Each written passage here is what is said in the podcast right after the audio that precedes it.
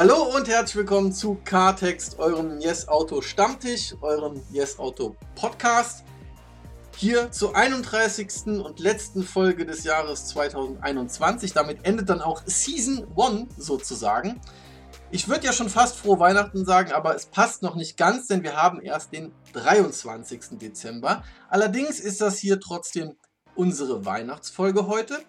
Denn auch wir wollen uns natürlich dann spätestens morgen Nachmittag äh, in die Feiertage verabschieden. Und was haben wir für heute vorbereitet? Die, die uns schon etwas länger hören, haben vielleicht immer wieder mal festgestellt, dass wir immer wieder zu Autofilmen abdriften. Und da haben wir ja schon angekündigt, heute gibt es eine Folge zu den besten Autofilmen, die wir kennen, ob Road-Movies oder sonstige Filme, in denen coole Autos vorkommen. Und wir hatten es ja dann auch schon letzte Woche angekündigt. Und wer uns auch schon länger hört, wird auch festgestellt haben, dass es auch manche Filme gibt, die schon fast zum Running Gag geworden sind. Also war es jetzt wirklich an der Zeit, diese spezielle Episode zu machen. Und jetzt höre ich auf mit Schwätzen. Begrüße meine Kollegen. Attila, moin. Ein äh, vorweihnachtliches Hallo. Und Matze, Servus. Servus. Jetzt ist die Frage, wir haben alle drei Filme vorbereitet. Ja. Ähm, wir werden die abwechselnd äh, vorstellen und dann am Ende gibt es noch die Honorable Mentions oder wie sagt man? Die nennenswerten, nee, die ehrenwerten Nennungen mit allen Filmen, die uns sonst noch eingefallen sind. Aber wer fängt an? Wer möchte anfangen mit seinem ersten Film? Ähm, also, mein ältestes Filmauto ist von 1955. Oh, hm, da schlägst du mich auf jeden Fall, ja. Matze? Äh, meins wäre von äh, 1971. Ja. Also könnte man damit den Einstieg Obwohl, machen. Moment, Moment. Du meinst, wenn ich jetzt überlege, aber ich als Moderator fange auf keinen Fall an. Aber in einem Film doch fährt ein Auto rum, das ist von 1932. Ha! Also eigentlich äh, doch geschlagen. Naja, dann, äh, aber dann, steigt doch gleich nee, ein. Nee, nee, du fängst, nee, du, fängst, nee, du, fängst, du fängst trotzdem an. Du fängst trotzdem an. Ich hab, äh, muss jetzt nicht noch weiterreden. Äh, dann muss ich gleich noch eins vorweg sagen. Äh, in den drei Filmen, über die ich spreche, äh, sind die Autos, die die Hauptrolle haben oder die den Film mittragen, alle aus den 50ern. Und das ist aber jetzt nicht, weil ich so ein Rockabilly, Rock'n'Roll-Fan bin. Die Filme spielen ja auch immer zu einer ganz anderen Zeit. Aber äh, weshalb ich jetzt selber so bei der Recherche, wo ich dann über die Filme, die, mich, die mir so gefallen, mich da besonnen habe, ich weiß nicht, Mensch, die sind alle aus den 50ern, die Karren. Äh, also gut, der erste Film ist ein äh, Chevy Chevrolet Bel Air von 1955 und der Film, um den es geht, heißt Two Lane Blacktop. Yeah. Äh, was muss man zu dem Film wissen?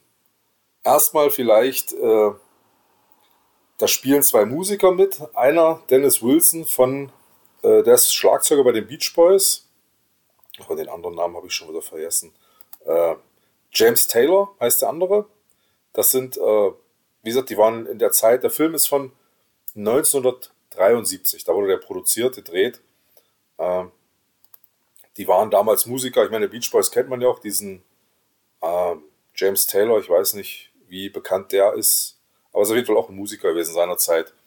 Und äh, Regie führte Monty Hellman oder Monte Hellman, Monty Hellman. Weiß jetzt nicht, was der noch für Filme gemacht hat. Ich bin nicht so ein Regisseursverehrer, der dann so einem Regisseur hinterher guckt, was der alles macht.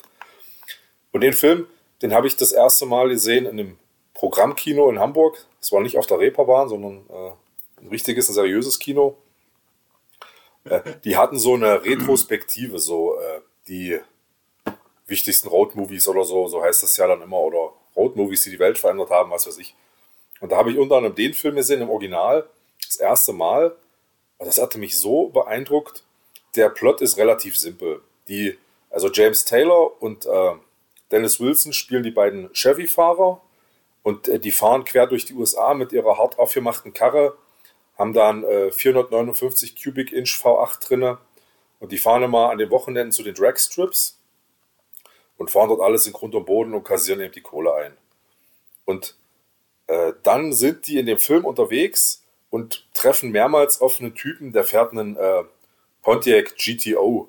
Also das war damals äh, das krasseste, härteste, stärkste Muscle Car, das es gab. Hat auch den Spitznamen dann äh, The Judge bekommen, das Auto, und auch äh, als Buchstabenverdreher Goat, also dieses eigentlich GTO, aber wurde dann zu Goat, G-O-A-T, Greatest of All Times, äh, verhunzt. Und die treffen ein paar Mal auf den und der Typ, der wird gespielt von Warren Oates, der scheint auch ein bekannt, Yeah. bekannterer Schauspieler zu sein. Auch, und, Ja. und der kommt von Anfang an so unsympathisch, so zwielichtig, so sonderbar rüber. Und dann äh, beschließen die ein Rennen zu fahren, von dort, wo sie sind, irgendwo, ich glaube, äh, es ist eher westküstennah, wo die sich noch aufhalten. Und der Deal ist dann, äh, wer, nach, wer zuerst in Washington DC ist, also an der Ostküste, das ist ja wie Cannonball quasi. der bekommt die Karre von den anderen und dann starten die auf dieses Rennen und äh, die beiden Kerle da in ihrem getunten alten Auto in ihrem äh, die müssen halt, die fahren halt immer zu den Dragstrip-Rennen weiter, um Kohle zu verdienen für ihre Reise. Äh, und es ist einfach, mehr passiert auch nicht. Die fahren halt knallhart Auto. Äh, dieser Typ, Warren Oates, der halt, äh, die, der Rollname ist GTO, also er dreht sozusagen das äh, Kürzel seines Autos einfach als Name. Der nimmt verschiedene Anhalter mit und erzählt so hanebüchene Geschichten. Das sind so, aber diese Geschichte, das ist das, was mich so fasziniert hat. Das ist einfach auf der Straße. Die fahren, fahren, fahren. Und das finde ich so beeindruckend. Ich bin großer Fan von so Langstreckenfahrten. Und wenn Matthias nachher über einen Film spricht, dann muss ich auch noch, kann ich noch was erzählen, wozu der Film, über den Matthias spricht, mich inspiriert hat. Aber dieses, dieses knallharte Fahren und die fahren dann mit diesem getunten Auto, das ist übrigens so mattgrau. Also im Prinzip, äh, das ist nicht lackiert, sondern nur grundiert mit so mattem, mattgrauem Primer. Äh, lange bevor Audi das erste Mal mit Nardo Grau um die Ecke kam, hatten die das schon. Ähm, und, und die fahren einfach bei den Rennen alles platt und verdienen die Kohle und äh, es ist, es ist einfach eine ganz spezielle. Das ist ein bisschen wie ein Porträt von Amerika, des Amerikas dann in den 70ern, wo der Film spielt, Anfang der 70er.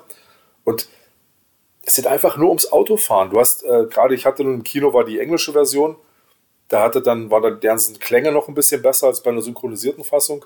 Also hörst du auch die Motoren schön und so. Und das ist für mich, also Autofans, Filmfans, Roadmovie-Fans sollten den Film kennen und gesehen haben. Sage ich jetzt auch nicht, um dich, Arno, unter Druck zu setzen. Ich weiß, dir fehlt da noch, aber ich.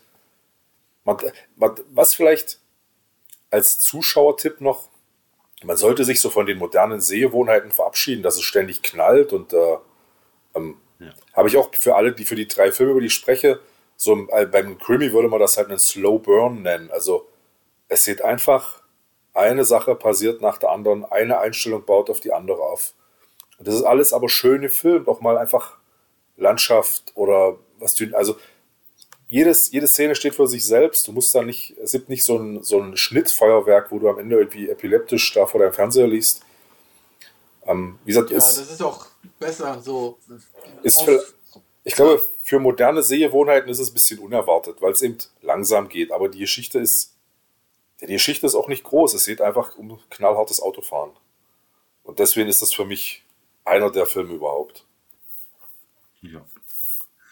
Also ich kenne den Film ja auch und finde find, find den auch absolut fantastisch. Ähm, und was ich, also neben, neben den Autos gefällt mir besonders eben, dass Warren Oates mitspielt. Das ist, das ist einer meiner Lieblingsschauspieler tatsächlich. Ich kannte den in- ja nicht vorher. Er hat, er hat in sehr vielen Filmen von, weiß nicht, ob ihr den, den kennt, den Regisseur von Sam Peckinpah. Ja, der hat auch, äh, der hatte unter anderem so ein, Ja. hat er nicht so ein Shootout-Krimi-Gangst-Polizeifilm gemacht? Ja, das, Ja. also er hat den Dillinger irgendwann mal gespielt. Ne? Der, Okay. der, ähm, genau. Er war meistens, aber war der eher so in Nebenrollen besetzt. Ähm, bei, bei Peckinpah hat er, spielt er zum Beispiel in dem sehr bekannte Wild Bunch, ein unglaublich brutaler Fest, äh, Western von 1969 mit. Ähm, sehr sehenswert. Und in einem anderen Film von, äh, von Sam Peckinpah, da hätte man eigentlich auch drüber sprechen können, weil das ist so ein Road ähm, der nennt sich Bring Me the Head of Alfredo Ja, Garcia. den habe ich mal Hm? irgendwann im Nachtprogramm gesehen. Oh, der ist auch Ja. delikat. Also der ist wirklich, Ja. Und da spielt er die Hauptrolle eben. Und das ist Road Movie auch. Ja. wo ich, ich hatte jetzt hier gerade, er hat, äh, denn ich meinte, den Peckinpah-Film ist in der Hitze der Nacht. Äh, der ist ja vielleicht relativ bekannt oder hat er anscheinend auch mitgespielt. Er ist nicht von Peckinpah.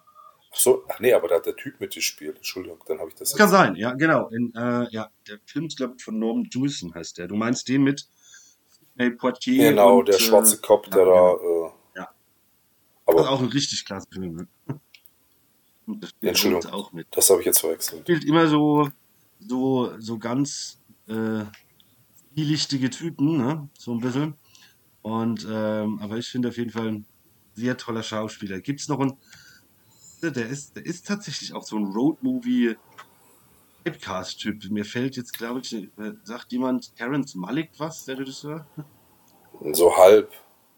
Ja, Badlands heißt der Film. Ja, oh, das ist auch ein Root. Auch. Aber gut. Ja. Äh, will ich weiter. Ja, alles Filme, die wir nicht geplant hatten. Was ich vielleicht noch in Eigenwerbung sagen muss, ich habe auch meinen YouTube-Kanal äh, nach Tulane, also der Originaltitel oder hinaus hat ja gesagt, der Film Englisch ist Tulane Blacktop und der deutsche Titel, falls ihn jetzt jemand sucht von unseren Zuhörern, heißt Asphaltrennen. Aber mit äh, Tulane Blacktop findet man den auf jeden Fall auch. Also Ach, das ist derselbe Film. Also der, der kam mir nämlich auch Ja. nochmal unter in der Recherche Genau. und ich dachte, das wäre ein anderer Film. Nee, das ist äh, der, ich sage hier von äh, Matzes Film, über den er dann sprechen wird. Einer hat auch dann äh, lustige deutsche Titel bekommen. Oh, natürlich, das würden wir noch heute oft haben mit diesen deutschen Verhunzen. Ja, genau. Titeln. Ja, ja, wie, also ich wie gesagt, ich, für mich ist es einfach dieses, das Fahrerische, was den Film ausmacht und die, die Autos und dann im- sind auch im Hintergrund noch andere Autos, die sind bei diesen Dragstrip-Rennen, äh, was ja auch so eine uramerikanische Sache ist, da dieses irgendwie stupide wirkende Viertelmeile ballern, aber andererseits ist es doch auch irgendwie eine Kunstform oder eine, Ja. es ist, es ist ein Motorsport, du kannst ja da nicht, also mit einem popeligen Auto Paul, kommst du da nicht weit. Also es ist auch eine Leistung, da zu bestehen. Und, äh, ja, wie gesagt, für mich mit einer meiner absoluten Favorites als Autofilmer.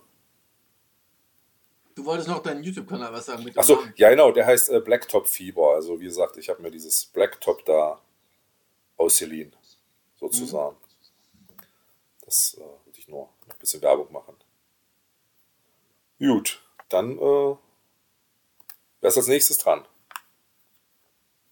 Okay, bin ich dran. Also. Ja, äh, ich möchte gerne sprechen über einen Film, ähm, der heißt im Original Vanishing Point. Ähm, Im Deutschen wurde er übersetzt, äh, eigentlich noch relativ gut als äh, Fluchtpunkt San Francisco. Es gibt ja absolut fürchterliche Übersetzungen von Filmtiteln, gerade in der Zeit.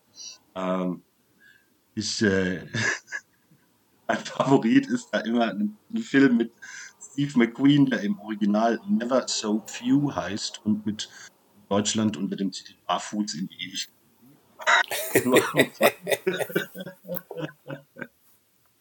also, zurück zu Vanishing Point, äh, beziehungsweise Flucht San Francisco. Der Film ist von 1971.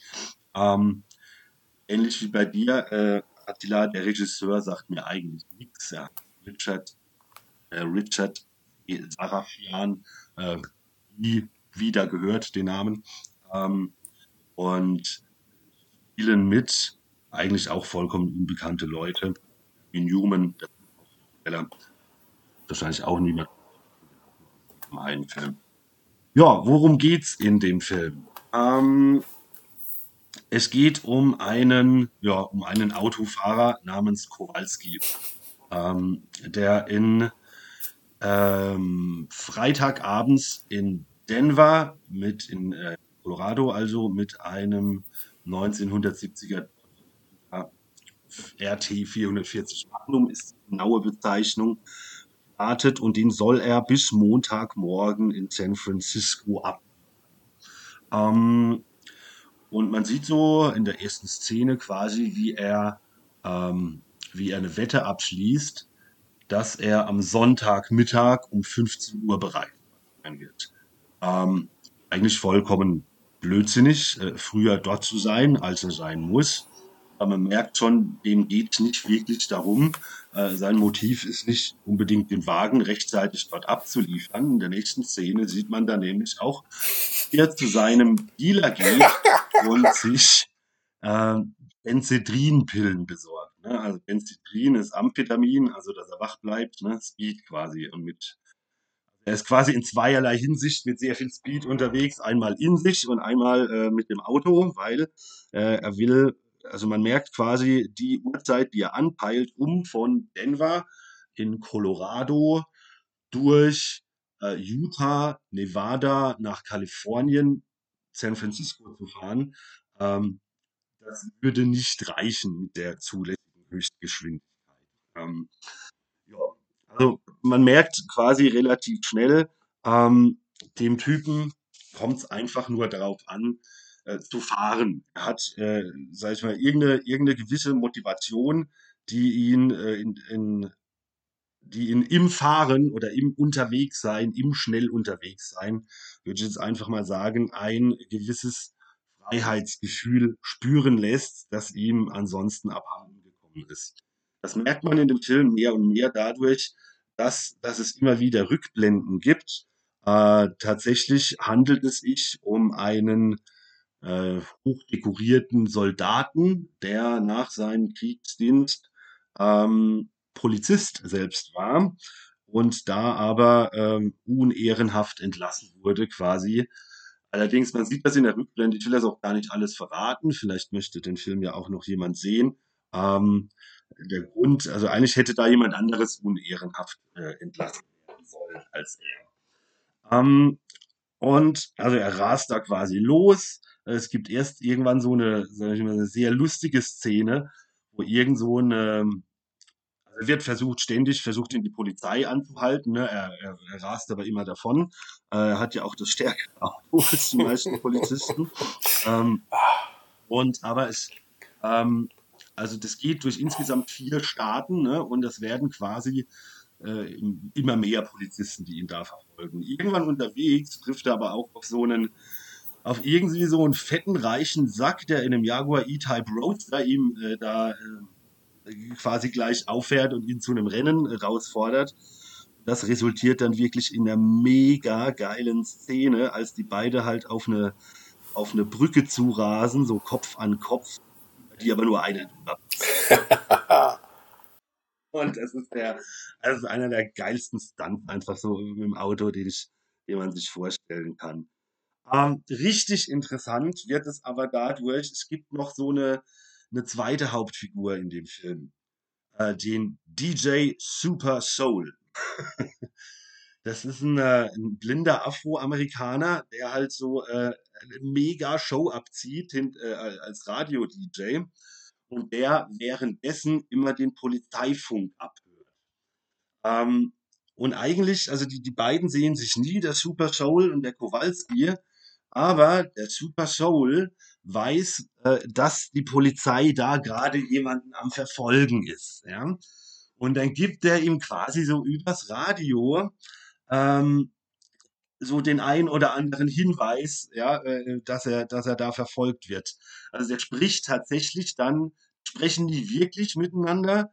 Der spricht einfach übers Radio äh, und, und der, der Kowalski hat das Radio quasi an währenddessen, ja.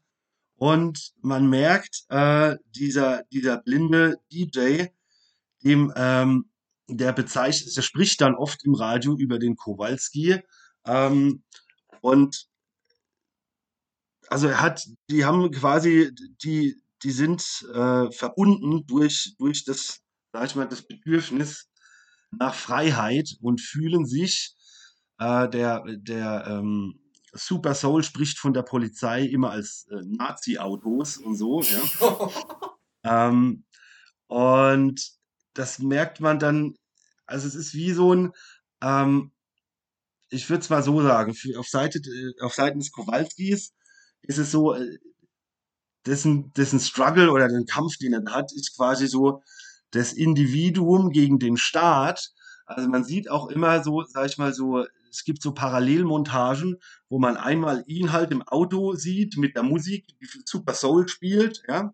Und dann wird das immer so parallel montiert. Man sieht so eine, ne, so ein Polizeirevier, wo alle uniformiert rumrennen halt und, und man nur so Tippereien die ganze Zeit im Hintergrund hört, ja. Also das eine ist wirklich so, der eine im Auto mit Musik an und das andere alles uniformiert Und man hört nur so Getipse und Gepiepse. Das ist absolut, absolut grandios gemacht.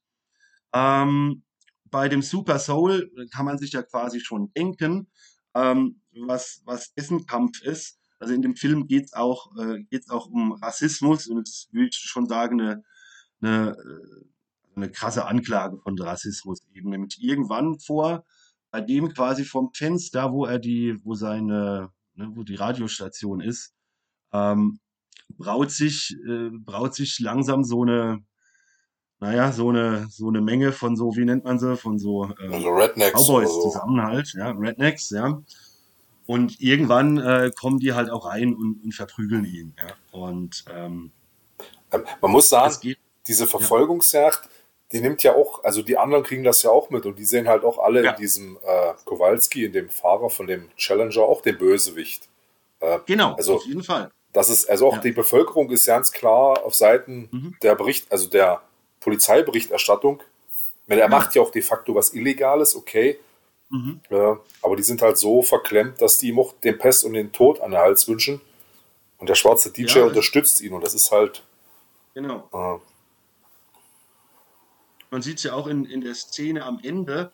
Ähm, sag ich mal, da wird das, das äh, ich nenne es jetzt einfach mal so, das namenlose Volk, also die, man sieht ja auch immer nur da Leute rum, ja. ja. Das sind quasi äh, die die wollen Bestrafung. Ja. ja. Die, die, sonst gar nichts. Ja. Also die, die, die stehen quasi für die, ich würde sie mal fast als, als Symbol für Freiheitshasser bezeichnen oder so. Hm. Jetzt so, wo wir so gerade darüber philosophieren, es ja. ist fast eigentlich wie, also das Finale, wo dann der Film endet, fast wie so ein, wie in so ein Kolosseum, weißt du? Ich gerade aber auch an Brot und Spiele irgendwie gedacht und das Volk, das irgendwie da ja. naja, entscheiden will, wer wird bestraft. Wobei, Wobei man nicht unbedingt sagen muss, dass alle dann, also die wollen halt wissen, was passiert, so diese Sensation. Ja, genau. Ja, nicht unbedingt, Richtig. ob die jetzt Aber dann gut oder schlecht passiert ja was am Ende. Beurteilen. Dann passiert ja was am Ende. Und es ist ja nicht, dass es wie bei, sag ich mal, im Kolosseum applaudiert oder geschrien wird, sondern Ne, du weißt ja, ja was am ja, Ende ja. passiert. Und dann drehen die sich einfach um und gehen. Ja, ich sage ja, die wollen die Sensation einfach. Ja. Ah. Und ähm, was, was mir doch ganz wichtig ist, aber ähm, es gibt auch so eine Szene unterwegs halt, das absolut fantastisch, da fährt der Kowalski halt und auf einmal taucht, äh, taucht so ein Biker neben ihm auf, ja, mit einem, mit so einem, wie nennt man die, äh, mit so einem massiven Cruiser halt, mit so einem ewig langen, ähm, ewig lange äh, Lenker und Telegabel. Genau, ja. ja. Und Und äh, geiler Typ, der hat irgendwie so, so ein Stahlstirnband an, ja, statt irgendeinem Helm auf, ja, und, und, und, äh, und, und fragt den Kowalski dann so ins Auto rein, hier, geht, alles in Ordnung und so. Und der Kowalski sagt dann, ja, ich bräuchte was, um seinen Energieaushalt so ein bisschen wieder in Ordnung zu bringen. Ein Logo hier, fass mit an meine Hütte, ja. Und da ist der halt, wo der mit so äh, sieht man um die Hütte so, so irgend so ein junges Mädel total nackig auf so einem äh, auf einem Mofa durch die Gegend fahren. Das ist ja? so eine geile Szene. Die ist echt so. Absoluter Hammer. So crazy. Und, und, was dann aber, also was mich an dieser Szene so freut, ist, ich muss sagen, ich habe den Film gestern wieder gesehen, zum ersten Mal, glaube ich, seit 20 Jahren. Ähm, das ist eine Sünde, sage ich dir. Ja, also ich werde, also ich hatte ihn das erste Mal gesehen, da war ich definitiv noch minderjährig. Das war so im, irgendwo im Nachtprogramm von Sat 1 oder sowas. Und ich fand den halt so geil, der wurde am nächsten Tag nochmal im Nachtprogramm wiederholt und habe mich halt direkt nochmal angeguckt. Und, aber, und danach habe ich ihn nochmal gesehen. Aber zwischenzeitlich sind halt einige, einige Jahre vergangen und ich fand den damals halt schon extrem geil. Ähm, und aber jetzt, sag ich mal, fast 20 Jahre später den Film nochmal zu sehen. Also beim ersten Mal war es für mich einfach nur so ein, weil ich halt immer gern Filme mit Verfolgungsjagden geguckt habe. Ja, so das finde ich immer mega, ja. Und damals war es einfach so irgendwie so ein Film mit Verfolgungsjagden, geile Landschaftsaufnahmen und so. Und aber jetzt so Jahre später, nach, also nach einem kompletten Studium und nachdem ich selbst in den USA war, ähm, also mir sind ganz neue Sachen halt aufgefallen. Also vor allem, dass der Film halt wirklich nicht, äh, es ist nicht einfach nur ein, sag ich mal, ein billiger Verfolgungsjagdenfilm oder so. Da steckt wirklich was dahinter. Das ist mir anfangs gar nicht so aufgefallen. Und was halt so, es gab so einige Parallelen, die, wo ich total überrascht war im Endeffekt, dass Sachen, die ich mittlerweile, die eine Bedeutung für mich haben, in dem Film sind, die ich damals aber noch nicht kannte. Ja? Ähm, zum Beispiel, als die eben an diese Hütte da fahren und dieses nackige Mädel auf dem Motor, äh, Mofa sitzt, läuft quasi mein absoluter, also einer meiner absoluten Lieblingssongs. Ja, und also der Song, der wahrscheinlich so die Musikrichtung mehr oder weniger begründet hat, die ich hauptsächlich höre. Ich stehe so auf Blues Rock und Stoner Rock, so Heavy Rock Music. Und da läuft, und den Song kannte ich damals halt auch noch nicht, von der Band Mountain Mississippi Queen. Also absolutes, also absoluter Hammersong und für 1970 brutal heavy. Und das hat mich so gefreut gestern, weil das konnte ich damals, als ich ihn zuletzt als ich ihn gesehen habe, kannte ich den Song einfach noch nicht. Aber mittlerweile, also ich meine, Jahre später stehen von mir alle Platten, die diese Band je veröffentlicht hat, im Plattenschrank. Und das fand ich geil. Und um ehrlich zu sein, ich wusste auch, also wenn du mich, äh, ich war mir gar nicht mehr sicher, was für ein Auto der, ähm, der Kowalski fährt in Vanishing Point. Ähm, und tatsächlich ist es halt ein Dodge Challenger. Und als ich ja vor, ne, ich habe vor ein paar Jahren in den USA geheiratet und wir sind da äh, einfach, ähm, sind vier, fünf Wochen durch mehrere Bundesstaaten gefahren. Lustigerweise, das war mir auch nicht bewusst, als ich den Film zum ersten Mal gesehen habe, waren es genau die Bundesstaaten, durch die wir gefahren sind. das ist Und ich habe mir halt, also wir hatten, ne, das, ähm, wir haben uns da, sag ich mal, ein Familienauto geliehen eigentlich, ja. Ähm, ist ja auch immer eine Kostenfrage, aber ich wollte mir an einem Tag, ach, weiß ich, habe meine, meine Frau ist einkaufen gegangen oder lesen irgendwie sowas. Ich habe mir halt taglang ein Auto gemietet, weil ich einfach so ein bisschen rumfahren wollte in, in Utah. Und das hatte ich mir halt gemietet, es musste ein Dodge Challenger sein. Gute Wahl. Und das war halt, also das, ist, das sind alles so, so Dinge, die halt gestern wieder kamen. Und das finde ich, also weiß nicht, ob man das Déjà-vu nennt oder Karma oder was weiß ich was. Das sind einfach so, so nette Parallelen, die sich da zwischenzeitlich in meinem Leben abgespielt haben, die, wo ich jetzt gestern erst wieder äh, äh, drauf aufmerksam wurde. Ich, bin, ich bin am Ausufern. Es gibt noch ein paar Sachen, die ich, die ich unbedingt gerne sagen möchte. Das ist vielleicht Ach, auch so ist doch voll, ist voll geil. Es sind einfach so Ja. coole persönliche Connections zu dem Film. Ja. Mega.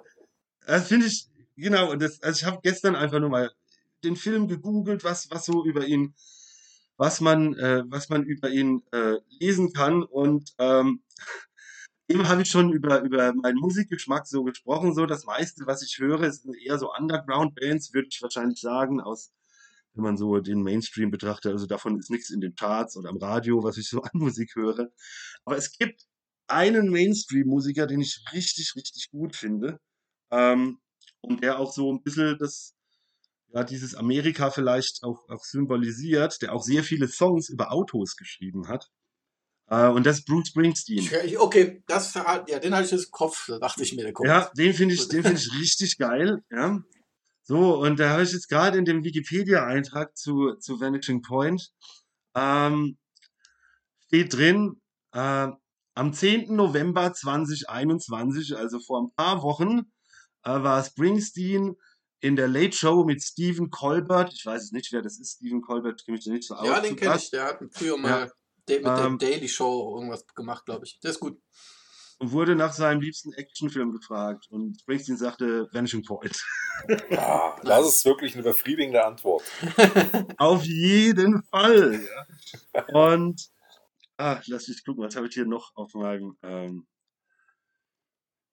ich glaube, so, so im, im, im Großen, im Großen und Ganzen war es das eigentlich schon, was ich über den Film sage. Ich will das Ende jetzt nicht, äh, nicht vorwegnehmen. Ähm, aber es ist, es ist einfach ein, ein durch und durch. Ah, doch, eine Sache wollte ich. Hat jetzt wieder mit Musik zu tun. Ähm, das habe ich auch jetzt erst in der Recherche dafür festgestellt. Ähm, die kennt man vielleicht, äh, die waren in den 90er Jahren, sind in England ganz groß. Primal Scream heißt die Band. Ja, vom Namen. Das waren so ein bisschen, ne, Oasis galt immer so ein bisschen als die Bad Boys der, der, der Britpop-Szene, aber seine Primal Scream, die waren richtig böse unterwegs. Und ja, äh, der, der Sänger von dem Bobby Gillespie heißt der. Äh, und das ist offenbar auch dessen Lieblingsfilm und es war der ganze Lieblingsfilm der ganzen Band. Nur war die Band der Meinung, äh, da läuft zu viel Hippie-Musik in dem Film. Also viel ist ja auch von der Musik her so, so, äh, ähm, so einfach Akustikgitarre ja. und so. Ähm, und also diese Primal Scream waren halt in den 90er Jahren auch, sag ich mal, äh, hart unterwegs, kann man glaube ich schon so sagen. Und die haben ein Album aufgenommen, quasi so als alternativen Soundtrack okay. zu diesem Film. Ja, aber mit Musik, wo sie denken halt, äh, also der Film muss einen aggressiveren Soundtrack haben. Und ja, wie so ein Konzeptalbum, ähm, äh, ein Konzeptalbum über den, über den Film gemacht. Sie nur mit Musik, wie sie denken, dass die klingen sollte. Das Album heißt auch das Album heißt tatsächlich, also wie der Film, auch ja. Managing Point. Ja. Also ich, ich hatte riesen Spaß gestern, äh, äh, als ich mir den Film wieder angehört Das war einfach ein schönes Erlebnis.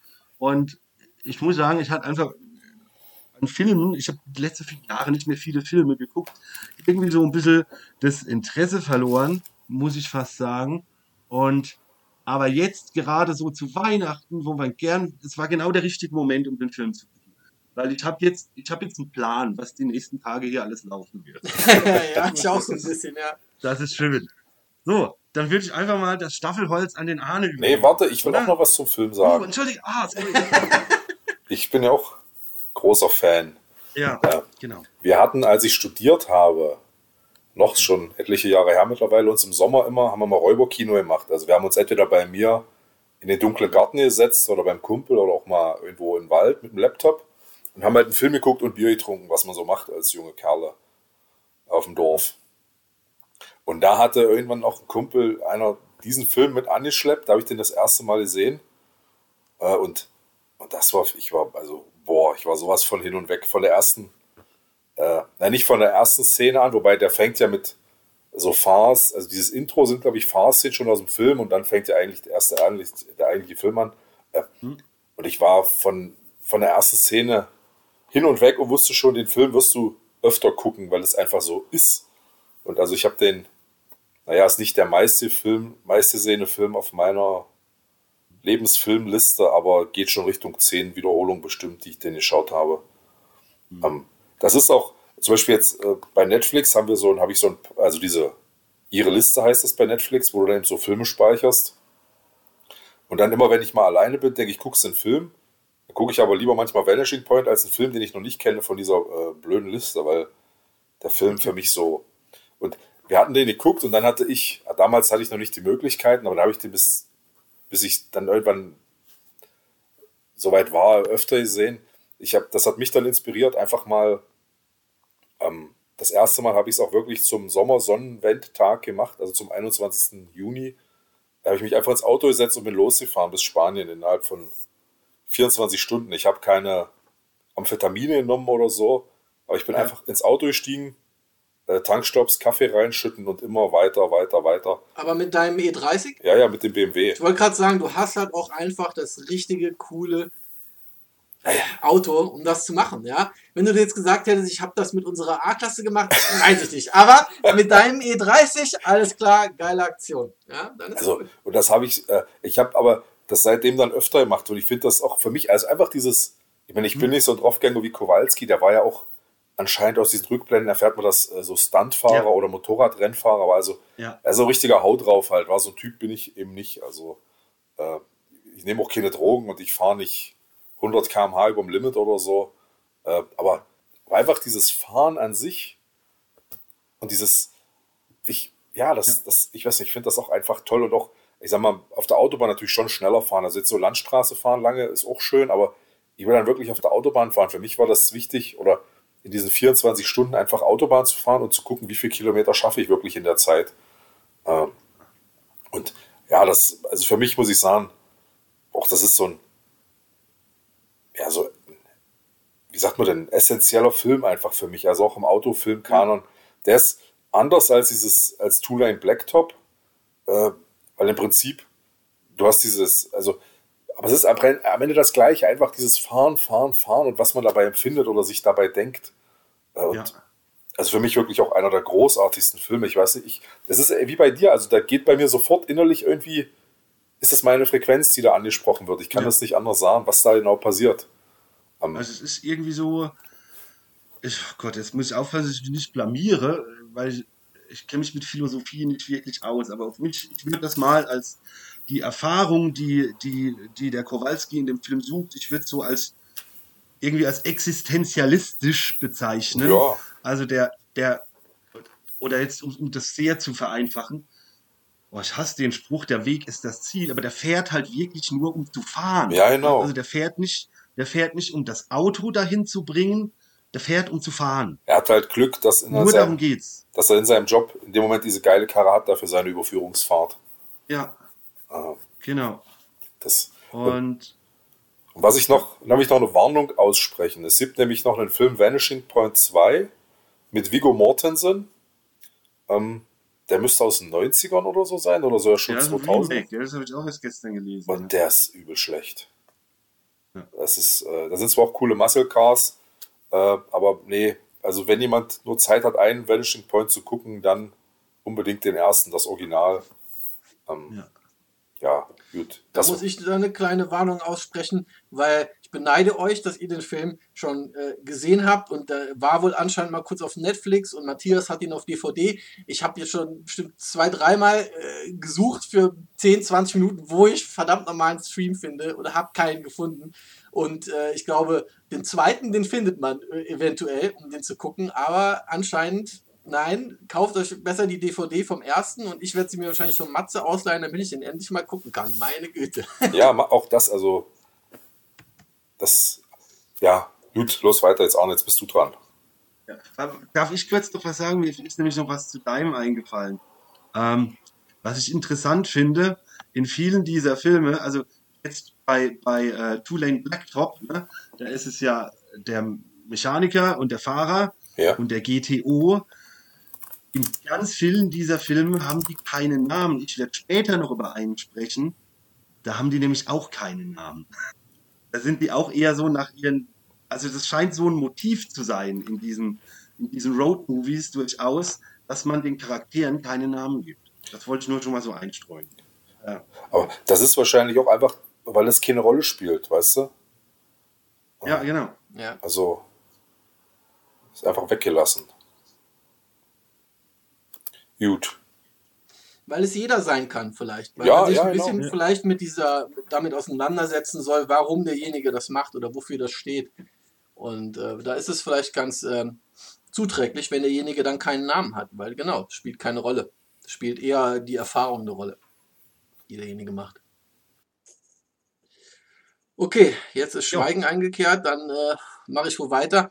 Ich kann nicht mit so großartigen philosophischen Dingen wahrscheinlich da jetzt äh, mithalten. Ja, das ist doch nicht die Sache. Nee. Mm. Und weil es die ersten Filme, über die ich jetzt spreche, der erste Film, eher so ein bisschen Klamauk-Filme sind. Ich wollte eigentlich die Cannonball-Reihe machen, die euch ja auch geläufig ist. Ne? Yeah. Äh, das sind diese Filme, die dann auf Deutsch diese tollen Namen hatten. Auf dem Highway ist die Hölle los, und auf dem Highway geht's erst richtig los. so hießen die auf Deutsch. Und dann habe ich in all diese Filme nochmal reingeschaut. Ich konnte jetzt nicht alle komplett nochmal durchgucken und habe schon festgestellt, okay, da spielen auch viele bekannte Schauspieler mit. Äh, das sind sehr klamaukige Filme. Ähm, und dann habe ich aber einen gefunden, der auch sich um dieses Rennen dreht, das es nämlich tatsächlich gab. Und zwar heißt dieser Film Gumball Rally. Und es gibt ja auch immer noch diese ja, Art äh, inoffizielle Rennserie Gumball 3000, wo sich irgendwelche Leute mit dicken Karren treffen und dann auch durch die Gegend fahren. Und äh, die basiert quasi auf diesem Film. Während der Film wiederum auf einer echten, auf einem echten Rennen basiert, das in Amerika stattgefunden hat damals. Das kann ich dann gleich noch erzählen, aber kommen wir erstmal zu dem Film, der ist von 1976 und der geht eigentlich damit los, dass äh, auch so ein reicher Mann in New York in irgendeiner Chefetage sitzt und hört sich den Jahresbericht an von seiner Firma und die Einnahmen und die Marketingausgaben. Äh, und man merkt, er ist schwer gelangweilt und es geht ihm alles auf den Keks. Und dann mhm. ruft er jemanden an und sagt am Telefon nur das Wort Gumball. Und dann legt er auf. und dann sieht man, äh, wie dann der Kollege, äh, der, den er an der Strippe hatte, erstmal in seinen Swimmingpool äh, reinspringt, wo irgendeine Dame halbnackt äh, auf einem, auf einem, äh, wie auf so einer Luftmatratze liegt und dann da runterfällt. Und dann äh, die, sieht man immer mehr Leute, die sich dann quasi vorbereiten, weil sie das Stichwort Gumball per Telefon weitergesagt bekommen haben. Und dann merkt man, okay, die kommen jetzt alle mit irgendwelchen heißen Karren nach New York, weil das ist der Startpunkt des Rennens. Mhm. Und dann treffen sie sich und veranstalten dieses Rennen und man sieht dann auch die ganzen Vorbereitungen. Sie sind dann alle in einer Garage und dann werden die Regeln abgesprochen in so einem dunklen Hinterzimmer, ja. Äh, und das ist auch quasi die Basis. So hat wirklich dieses Rennen auch damals stattgefunden. Und hier gibt es natürlich jede Menge coole Autos in dem, in dem Film. Ja, da hat man zum Beispiel äh, ein Camaro, ein Ferrari 365, eine 1966er Shelby Cobra. Und dann geht der Film, ist einfach dieses Rennen auf der Straße. Und ich würde sagen, es ist auch ein bisschen ein Klamauk-Film, aber es geht schon. Es sind sehr coole Fahrszenen drin. Auch diese Landschaftsaufnahmen. Aber ich würde es nicht als so einen hochgradig philosophischen äh, äh, Film ansehen, genauso wie die anderen Cannonball-Filme, die ich quasi, weil ich das jetzt würde sagen, diese ganzen Filme um dieses Rennen kann man sich alle angucken. Äh, es gibt da zum Beispiel den ersten Cannonball-Film von 1976 mit David Carradine, den werden viele kennen. Ja. Das ist der aus Kung Fu, diese sehr bekannte genau. Serie, genau. Und äh, da gab es da ja dann noch äh, diese Fortsetzung. Die, ich glaube aber, dass der erste Film mit David Carradine war losgelöst von den anderen drei Filmen, die danach kamen. Die hießen dann The Cannonball Run ähm, und äh, Speed Zone oder auf Deutsch Cannonball Fieber, auf dem Highway geht es erst richtig los. Und da war dieser, der erste Film von dieser Cannonball-Reihe, der hatte wirklich ein ganz, ganz krasses Schauspieleraufgebot. Da sp spielt nämlich Burt Reynolds mit. Mhm. Und äh, das ist ja der von Smokey and the Bandit. Genau, ein ausgekochtes Schlitzohr. Genau, der deutsche Name, ein ausgekochtes Schlitzohr.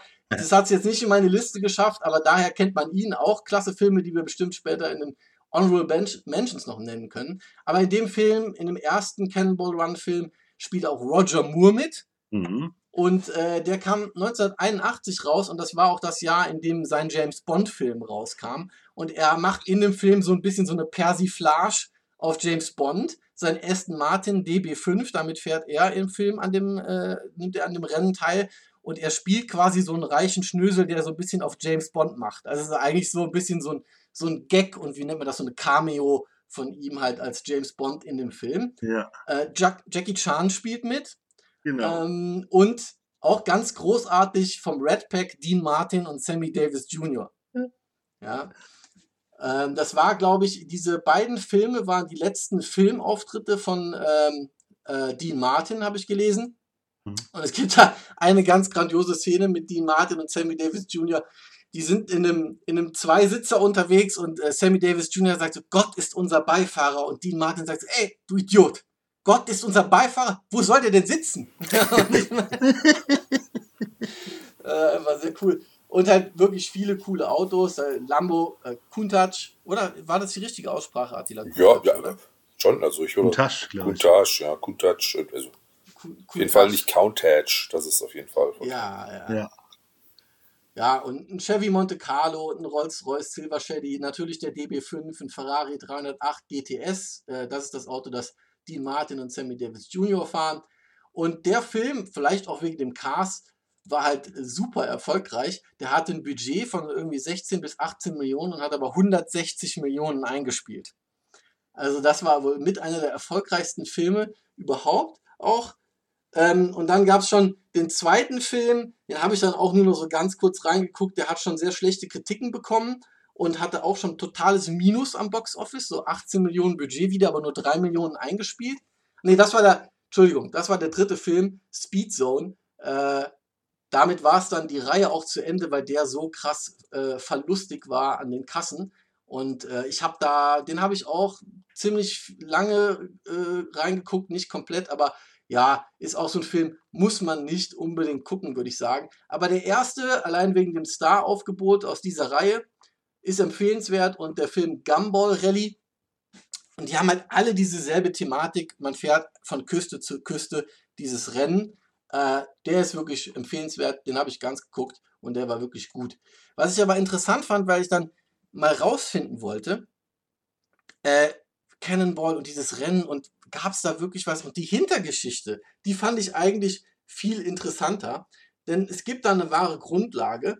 Und zwar fing das an 1914. Es gab da einen Herrn namens Irvin George Baker. Der ist hm? 1914 mit dem Motorrad in elf Tagen äh, von der Ostküste zur Westküste gefahren. Und die Zeitungen haben davon Wind bekommen oder vielleicht hat er sich auch an die Zeitung gewendet und hat auf jeden Fall ziemlich einen Bekanntheitsgrad erregt und hat dann gesagt, also unsere Straßen, da teilweise bin ich da über Straßen gefahren, die waren ja wie frisch gepflügte Äcker, war das Zitat. Und er ist dann so durch die Medien so ein bisschen zum Fürsprecher geworden für den Ausbau der Straßen und hat dann auch noch jede Menge so Werbe- und Rekordfahrten gemacht gegen Schnellzüge und sowas auf seinem Motorrad. Und deswegen bekam er, dieser Herr Baker, den Spitznamen Cannonball. Ah. Und das ist schon mal die Grundlage so für die Benennung dieser Filme. Äh, der gute Mann ist dann auch mal in die 500 mitgefahren, ist ja eines der bekanntesten Rennen in den USA und war übrigens auch der erste Commissioner von NASCAR.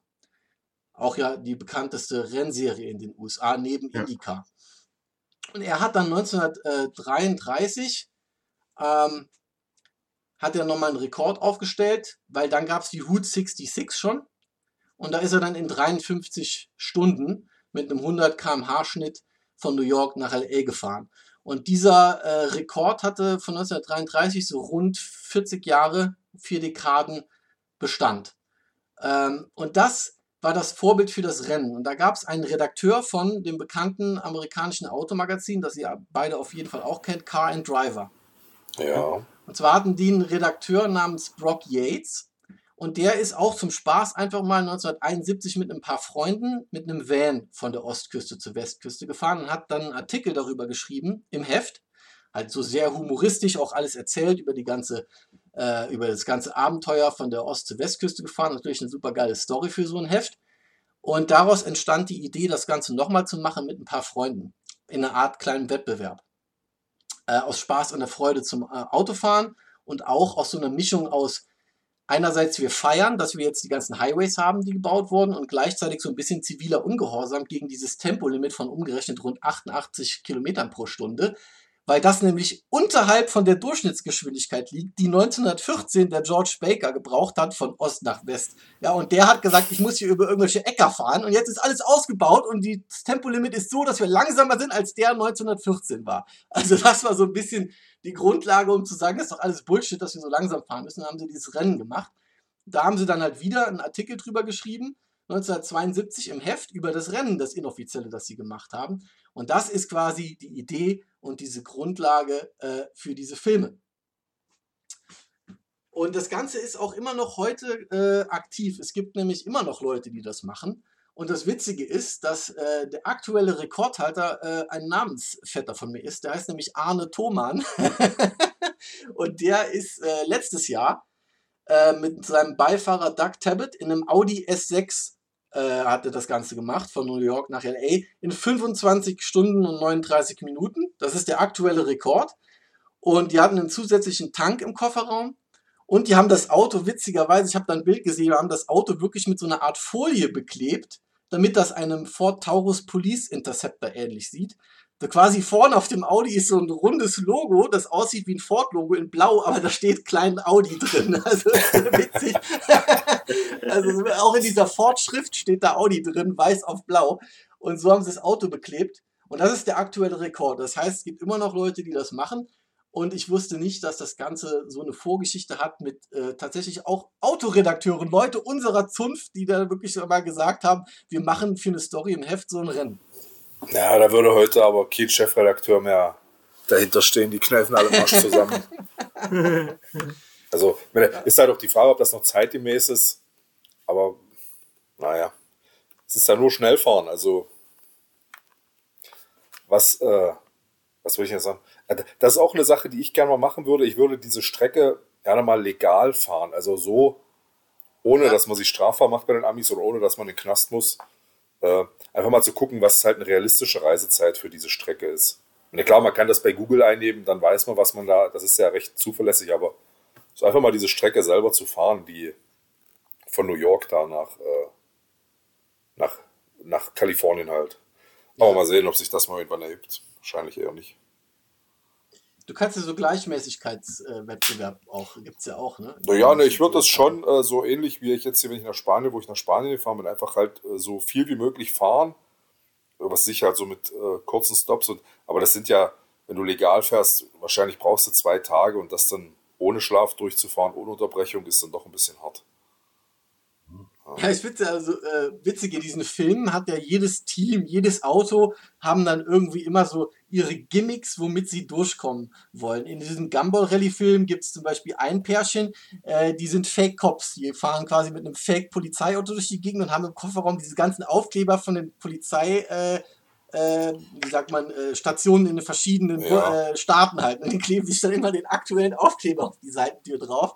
Dann gibt es dann natürlich auch die mit dem extra Tank, ja. Äh, und dann gibt es dann welche, die den, den, den Funk abhören und so. Aber dann wirklich, äh, ich glaube, heute aktuell, die aktuellen, die das machen, die hatten ja auch einen extra Tank drin. Dann wechseln sie sich natürlich mit dem Fahren ab und dann möglichst wahrscheinlich im Kofferraum oder auf der Rückbank jede Menge Wasserflaschen. Ob sie dann noch in Flaschen reinpinkeln, dieses in Flaschen reinpinkeln und so, das kommt natürlich in den Filmen auch immer vor.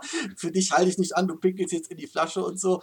Aber da kann man natürlich eine Menge optimieren, um dann möglichst wenig anhalten zu müssen. Ja, die haben, also ich weiß nicht, ob das jetzt im Zusammenhang mit diesem aktuellen Rekordhalter war oder mit dem, mit einem davor. Äh, die haben auch Scouts, die die Strecke abfahren ja. mit einem gewissen, mit einem geringen Zeitversatz voraus Mhm. Und die dann zum Beispiel also an den Spots gucken, wo tendenziell diese State Trooper stehen.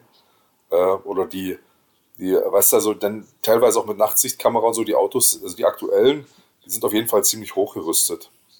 Ja, ich habe da was gelesen, das nennt sich dann irgendwie so der Spotter, aber wenn ich dann nur einen Namen gelesen habe, frage ich mich, wie der das macht. Also müsste es ja eigentlich mehrere Spotter geben, irgendwie so in jedem Staat einen, den sie da angestellt also haben. Also ich glaube auch, bei dem einen haben die Leute auch gehabt, oder der hatte dann, der hat dann sozusagen diesen, der ist selber dort mit äh, vorausgefahren mit hoher Geschwindigkeit, um sozusagen die Cops abzulenken, dass mhm. sie dann ihn verfolgen, statt das Auto, das dort den Rekord fährt. Also, aber da musst du natürlich einen sehr guten Freund haben, der das äh, für dich macht, war. Also, oder was immer man, wie immer mhm. man das kompensiert für den Fall, dass der erwischt wird. Also. ja. ja. Naja, also dieses, dieses äh, Gumball-Rennen, das ist schon irgendwie faszinierend. Ich meine, das gibt es ja auch bis heute so für reiche Leute als ja. Gumball 3000 oder wie das heißt. Genau, ja. Ja, ja das ist schon eine spannende Sache. Also komödi komödiantischen Wert haben die Cannonball-Filme alle und natürlich auch wegen den ganzen schönen Autos äh, in dem Film kann man sich vor allem in der Weihnachtszeit. Captain Chaos ist doch da auch dabei, oder? Captain Chaos? Nicht einer dabei, der Captain Chaos heißt? Ja, ja, der sich dieses rote Kostüm anzieht. Also in irgendeinem von ja. diesen Filmen ist der dabei auf jeden Fall, das stimmt. Ja, ja, ich weiß auch nicht, was der ist, aber Captain Chaos sagt mir. Der, und dann gibt es auch so eine Schlägerei mit solchen, äh, mit so Rockern an so einer Tankstelle. Ja, ja genau. Okay, äh, dann ist, äh, wäre jetzt Attila wieder dran. Ja, ich habe es ja schon gesagt, ne, bei mir ist es irgendwie mit alten Autos. Habe mal schnell geguckt, wie ich das ordne. Ich mache jetzt mit dem zwei, also das andere alte Auto, wie gesagt, auch aus den 50ern. Und wenn ich sage, was es für ein Auto ist, dann sind wahrscheinlich manche Filmkenner schon, die wissen dann schon, um was es geht. Und zwar handelt es sich bei dem Filmauto um einen äh, roten 1958er Plymouth Fury. Christine. Ähm, Genau, der Film Christine, diese Stephen King-Verfilmung. Äh, den hatte ich mir gestern Abend nochmal äh, angeschaut, um dann nochmal ein bisschen äh, in Stimmung zu kommen für das Thema, weil ich den auch lange nicht gesehen hatte. Äh, und was mir so eingefallen ist als Gedanke, also vielleicht erstmal kurz der Plot war, ich habe ich hab auch die Geschichte gelesen, ich bin ja großer Stephen King-Fan, gerade die alten Sachen habe ich häufig, mehrfach, äh, dauerhaft, vielfach immer wieder gelesen. Ähm, und im Buch ist es noch ein bisschen extremer natürlich, weil die, äh, da mehr Zeit ist, das auszubreiten. Es gibt diesen jungen Arnie Cunningham, und das ist halt jetzt in diesem typischen amerikanischen Highschool, in dieser Highschool-Welt einfach so ein Loser. Picklig, Nerdbrille, fettige Haare, äh, so ein richtiger, naja, so einer, der eben da gemobbt wird und äh, eingeschüchtert wird. Und ich weiß, im Buch weiß ich nicht mehr, wie es war. Er findet dann dieses Auto und will das besitzen, diese Christine, diesen roten Plymouth Fury. Und äh, dann in seine Pickel weg. Plötzlich braucht er die Brille nicht mehr. Statt fettiger Haare macht er sich so eine Schmalztolle und äh, trägt Lederjacke wird halt vom, vom Loser zum Cool Kid und sieht auch, also im Buch macht er auch diese physische Verwandlung, was sich im Film jetzt nicht so darstellen lässt unbedingt. Und, und das Auto äh, ist aber sehr fordernd. Das, ist, das Auto lebt sozusagen von der Liebe, die es von ihm bekommt und gleichzeitig schützt es ihn. Und das Auto im Film sieht man es relativ eindeutig. Er wird da in der Schule gemobbt, dann hat er das Auto und das Auto rächt sich dann für Arnie an den Schülern, die ihn fertig machen. Die äh, zerschlagen dann noch einmal sein Auto. Das Auto heilt sich selbst. Und äh, es ist einfach, es ist kein Road-Movie. Und ähm, ich sag mal, es ist auch äh, für, ein, für einen Horrorfilm, es ist eigentlich eher ein, es ist mehr ein Thriller, weil so richtig brutal geht es eigentlich nicht zur Sache. Du weißt ja nicht, ob die Netflix-Fassung groß gekürzt ist. Äh, es ist schon, man ahnt ja, was passiert. Das Auto fährt über einen drüber und so, dass das schmerzhaft und unangenehm ist. Ähm, aber es ist jetzt nicht so ein Horror-Slasher, wo dann literweise Blut spritzt. Also, es ist einfach ein spannender Film. Der ist von John Carpenter gemacht. Der ist ja schon äh, bekannter Redak äh, Redakteur, ja, nee, Regisseur. ähm, Redakteur John Carpenter. Das, der, ist, ja. der hat für alle seine Filme auch immer die Musik gemacht, glaube ich. Ne? Und, und das ist, wenn man, wenn man so andere äh, John Carpenter-Filme kennt, äh, The Fog, Nebel des Grauens, was auch, glaube ich, eine Stephen, eine Stephen King-Geschichte angelehnt ist, äh, Assault on Precinct 13, also 13. Oh, oder, Hammer. Ähm, oder, der hatte noch einen anderen, jetzt weiß ich es gerade nicht, noch einen anderen großen Mit Film. Kurt Russell, Escape from ja, New York. Äh, ja, genau, genau, Escape from, ja. äh, Escape from New York oder die Klapperschlange, genau. Die, diese Musik und so Lichteffekte, Einstellungen, das wiederholt sich alles so ein bisschen, aber nicht, nicht wird nicht totgeritten oder langweilig. Und wie gesagt, in dem Film, das ist mir gestern dann beim Schauen aufgefallen. Erstmal fängt er an, wie das Auto schon im Werk, wo es vom Band läuft, bei der Endabnahme, einem, äh, einem Mechaniker die Hand zertrümmert. Da denkt man am Anfang des Films, ja, das kann ja noch ein Zufall sein. Und wenn man die Story nicht kennt, äh, der zweite, der dann im Auto seine Zigarre raucht oder ins Auto reinascht, mhm. äh, der steht dann, der kommt dann tot aus dem Auto raus, weil das Auto ihn mit äh, Abgasen erstickt. Ähm, ist am Anfang aber alles noch nicht so klar. Aber wenn man den Film kennt und weiß, worum es geht, dann spätestens da weiß man, mit dem Auto stimmt was nicht. Ähm, und dazu nochmals ein Exkurs. Ich hatte ein Buch gelesen neulich, äh, in den 60ern, 70ern, 18ern lief das bei den Auto, in den Autofabriken bei den Amis wirklich so.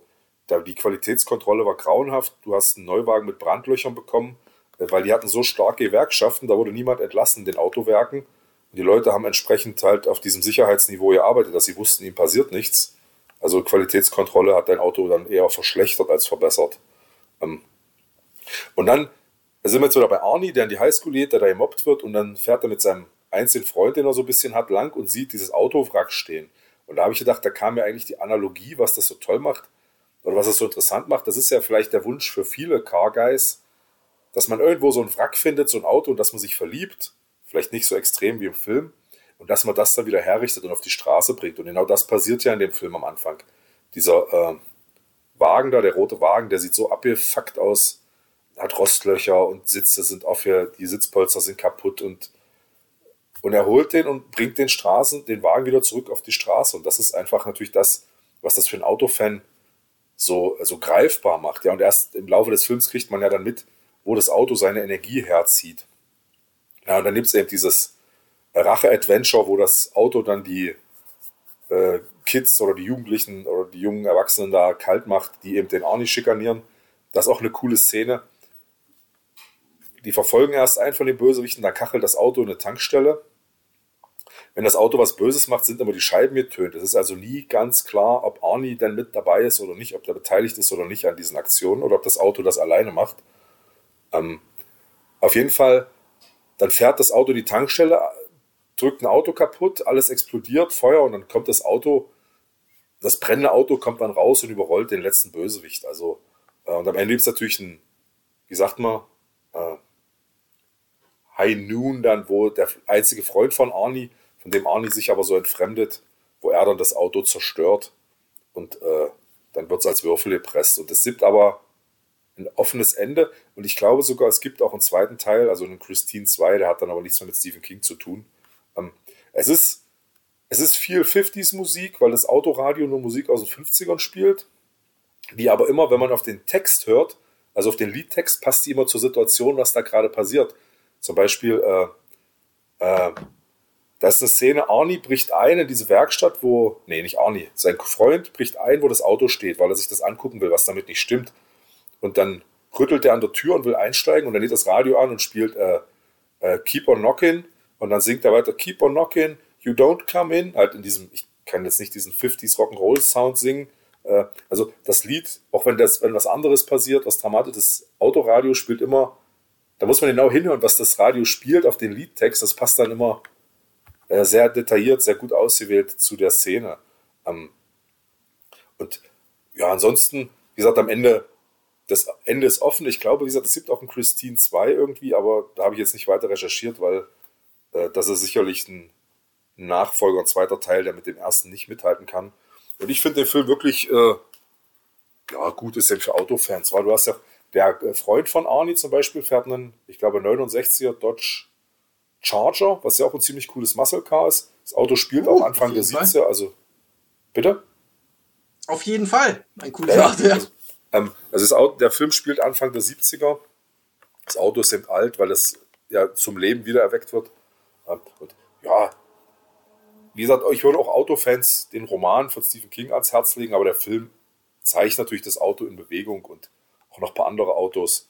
Ähm, ja, wie gesagt, für mich äh, habe ich auch oft gesehen, aber zuletzt eben nicht, also lange nicht so ähnlich große Pause wie Matthias bei Vanishing Point vielleicht fast. Äh, aber wie gesagt, einfach für mich ein cooler Autofilm. Kein Roadmovie, keine Komödie, sondern eben mal ein böses Auto. Ja. Ich habe ihn jetzt, äh, weil wir von dieser Liste von Netflix gesprochen haben, da habe ich ihn jetzt schon drauf gepackt auf ja. diese Liste. Werde ich mir demnächst mal anschauen. Äh, aber das mit diesen, weil du meinst hast, vielleicht ist er auf Netflix geschnitten. Das, äh, das habe ich auch schon gehört, dass viele Filme auf Netflix geschnitten sind. Aber ich frage mich eigentlich, warum, weil äh, ich, wenn, wenn man Netflix neu aufmacht, bei mir jedenfalls muss man immer auswählen, gucke ich jetzt oder die Kids-Version genau. oder so. Warum ist denn dann bei der Version für mich, wo ich doch auf jeden Fall schon doch schon etwas über 18 Jahre alt bin, warum muss ich denn geschnittene Versionen angucken? Das ja, zum, zumal ja auch äh, manche, bei manchen Filmen ist ja dann nochmal ein Pin ein, sozusagen für die. Also jetzt, äh, wir mhm. haben, wenn, Nadja guckt ja nochmal so Horrorserien oder so oder Sachen. Und da muss man halt dann den Pin eingeben, bevor man das startet. Das ist ja okay. Aber es kann natürlich sein, dass jetzt diese schnittene Fassung, die gibt es dann in allen internationalen Sprachen oder so, die ist synchronisiert und ja. dann ist das eben mhm. am einfachsten wahrscheinlich. Ja, wie gesagt, äh, eine andere Art Autofilm finde ich, aber auf jeden Fall auch cool. Es gibt auch bei manchen Filmen, äh, da, da fehlt einfach, also natürlich nur ältere, dann wurden gewisse Teile einfach nie synchronisiert. Ja, genau. Deutschland. Und das, das meine ich ja dann. Jemand dann jetzt, weil so bei Netflix hast du ja viele Sprachen, viele Untertitel und das ist dann halt die internationale Fassung oder eine europäisierte oder so, keine Ahnung. Aber ich wollte, also der Film ist gruselig oder brutal auch manchmal spannend, aber es ist halt kein, kein so Slasher-Film, wo literweise Blut fließt. Also jetzt auch für, sag mal, wenn man also wenn man so richtig schwache Nerven hat, sollte man es nicht gucken, aber wer jetzt Angst davor hat, dass er zu brutal ist, würde ich sagen, und bei YouTube steht hier auch, äh, bei Facebook, äh, was ist Facebook? Oh Mann, ich kann schon wieder euch auf mitreden. Bei Wikipedia FSK 16, also wird dem auf jeden Fall auch recht.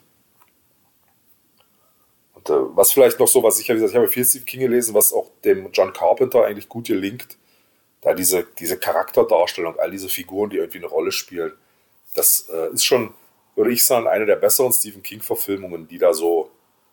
Es gibt ja auch viele, wo dann jemand sich so ein Stephen King-Thema nimmt und das verfilmt und am Ende, wenn du das Buch kennst, denkst du, hä? Aber ich finde jetzt hier im Rahmen der Möglichkeiten, die ein Film vom Buch unterscheiden, ist es schon nah dran und auch diese, diese schrägen Charaktere, die so ein Stephen King-Roman hat, die sind da alle gut getroffen und auch gut besetzt.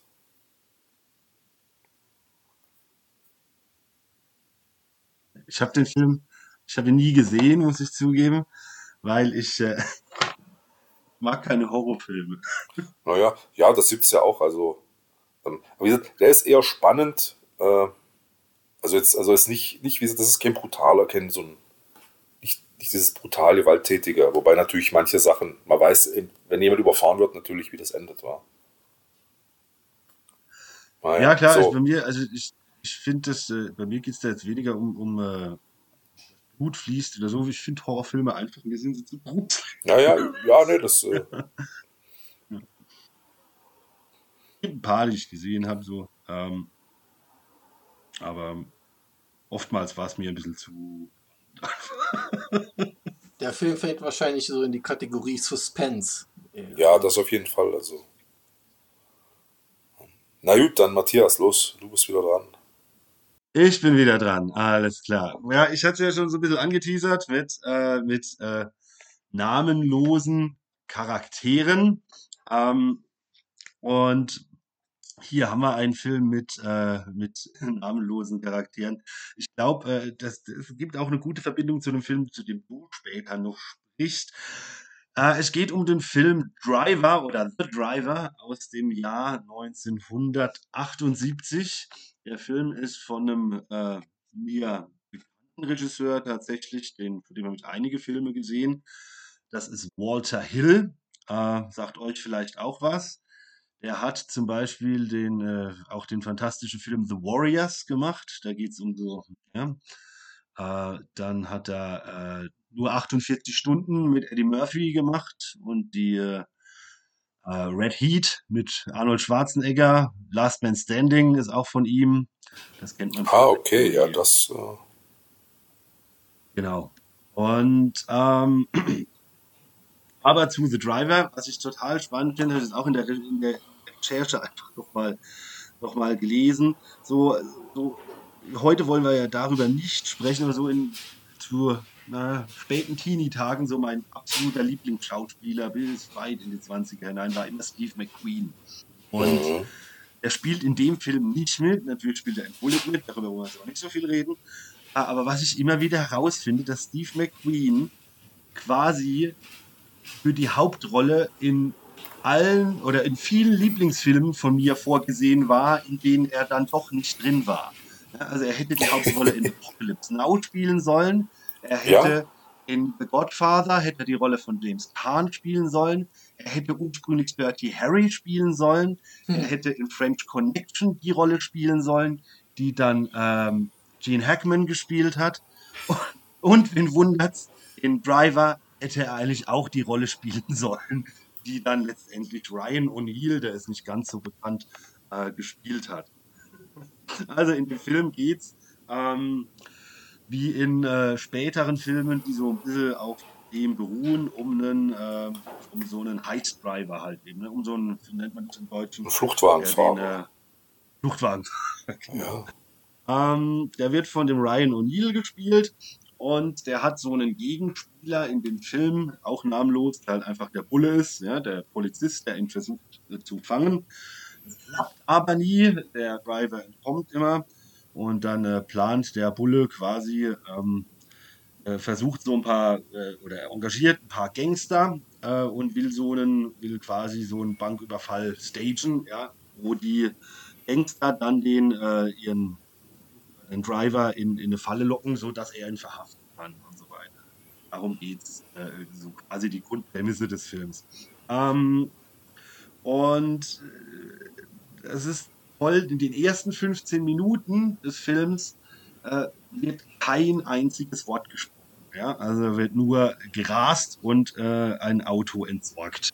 Ähm, und später gibt es dann quasi auch so ein, ähm, so ein, so ein Zusammentreffen von dem Driver und dem Bullen in der, ähm, in der Wohnung von dem Driver. Und also den, den dem Driver geht es definitiv nicht um Kohle. Sieht man, wie seine Wohnung eingerichtet ist. Also es ist total das ist gar nichts, es ist einfach nur ein Zimmer, obwohl er extrem viel Kohle immer für diese Fahreinsätze kriegt. Und dem Bullen geht es eigentlich auch nicht darum, äh, seinem Job nachzugehen. Äh, dem geht es einfach nur den, darum, den Driver zu fangen. Ja? quasi. Und das ist das einzige Interesse von den beiden. Und ähm, es gibt einige Verfolgungsjagden in dem Film, eine, eine richtig fette am Anfang, eine richtig fette am Ende, aber so die, die bekannteste Szene aus dem Film hat auch mit einem Auto zu tun, aber es ist nicht wirklich eine Verfolgungsjagd, aber eine Szene, die der ein oder andere wahrscheinlich kennen wird, ohne sie wirklich zu kennen. Ähm, da geht es um Folgendes. Also die Gangster, die der Bulle quasi engagiert, mit denen der Driver äh, da den, den Überfall machen soll, der ihn in die Falle locken soll. Äh, die treffen sich in einer Tiefgarage. Und äh, die Gangster sind so ein bisschen, oh, pff, woher sollen wir jetzt wissen, dass du überhaupt Auto fahren kannst, ja?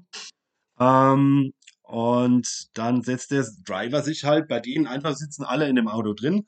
Ähm, es ist so ein orangefarbener Mercedes 208, wunderschön, äh, nicht 208, 108. Ähm, das äh, von, äh, falls ihr ihn gerade vor Augen habt, das ist einer, der von, von Paul Brack, von dem eigentlich alle wirklich wunderschön sind, mhm. äh, designt wurde. Und ähm, ja, und dann fängt der Driver an, äh, da mal durch die relativ leere Tiefgarage da zu fahren. Und fährt so extrem aggressiv, ja, und verbeult das, also er fährt so lange, bis das Auto am Arsch ist, ja. ähm, und die sitzen halt, die sitzen halt so mit drin, kriegen so, also denen wird's halt sichtbar zu viel, ja, und äh, zu hart, was der da macht, aber er fährt das Ding halt komplett, bis es durch ist.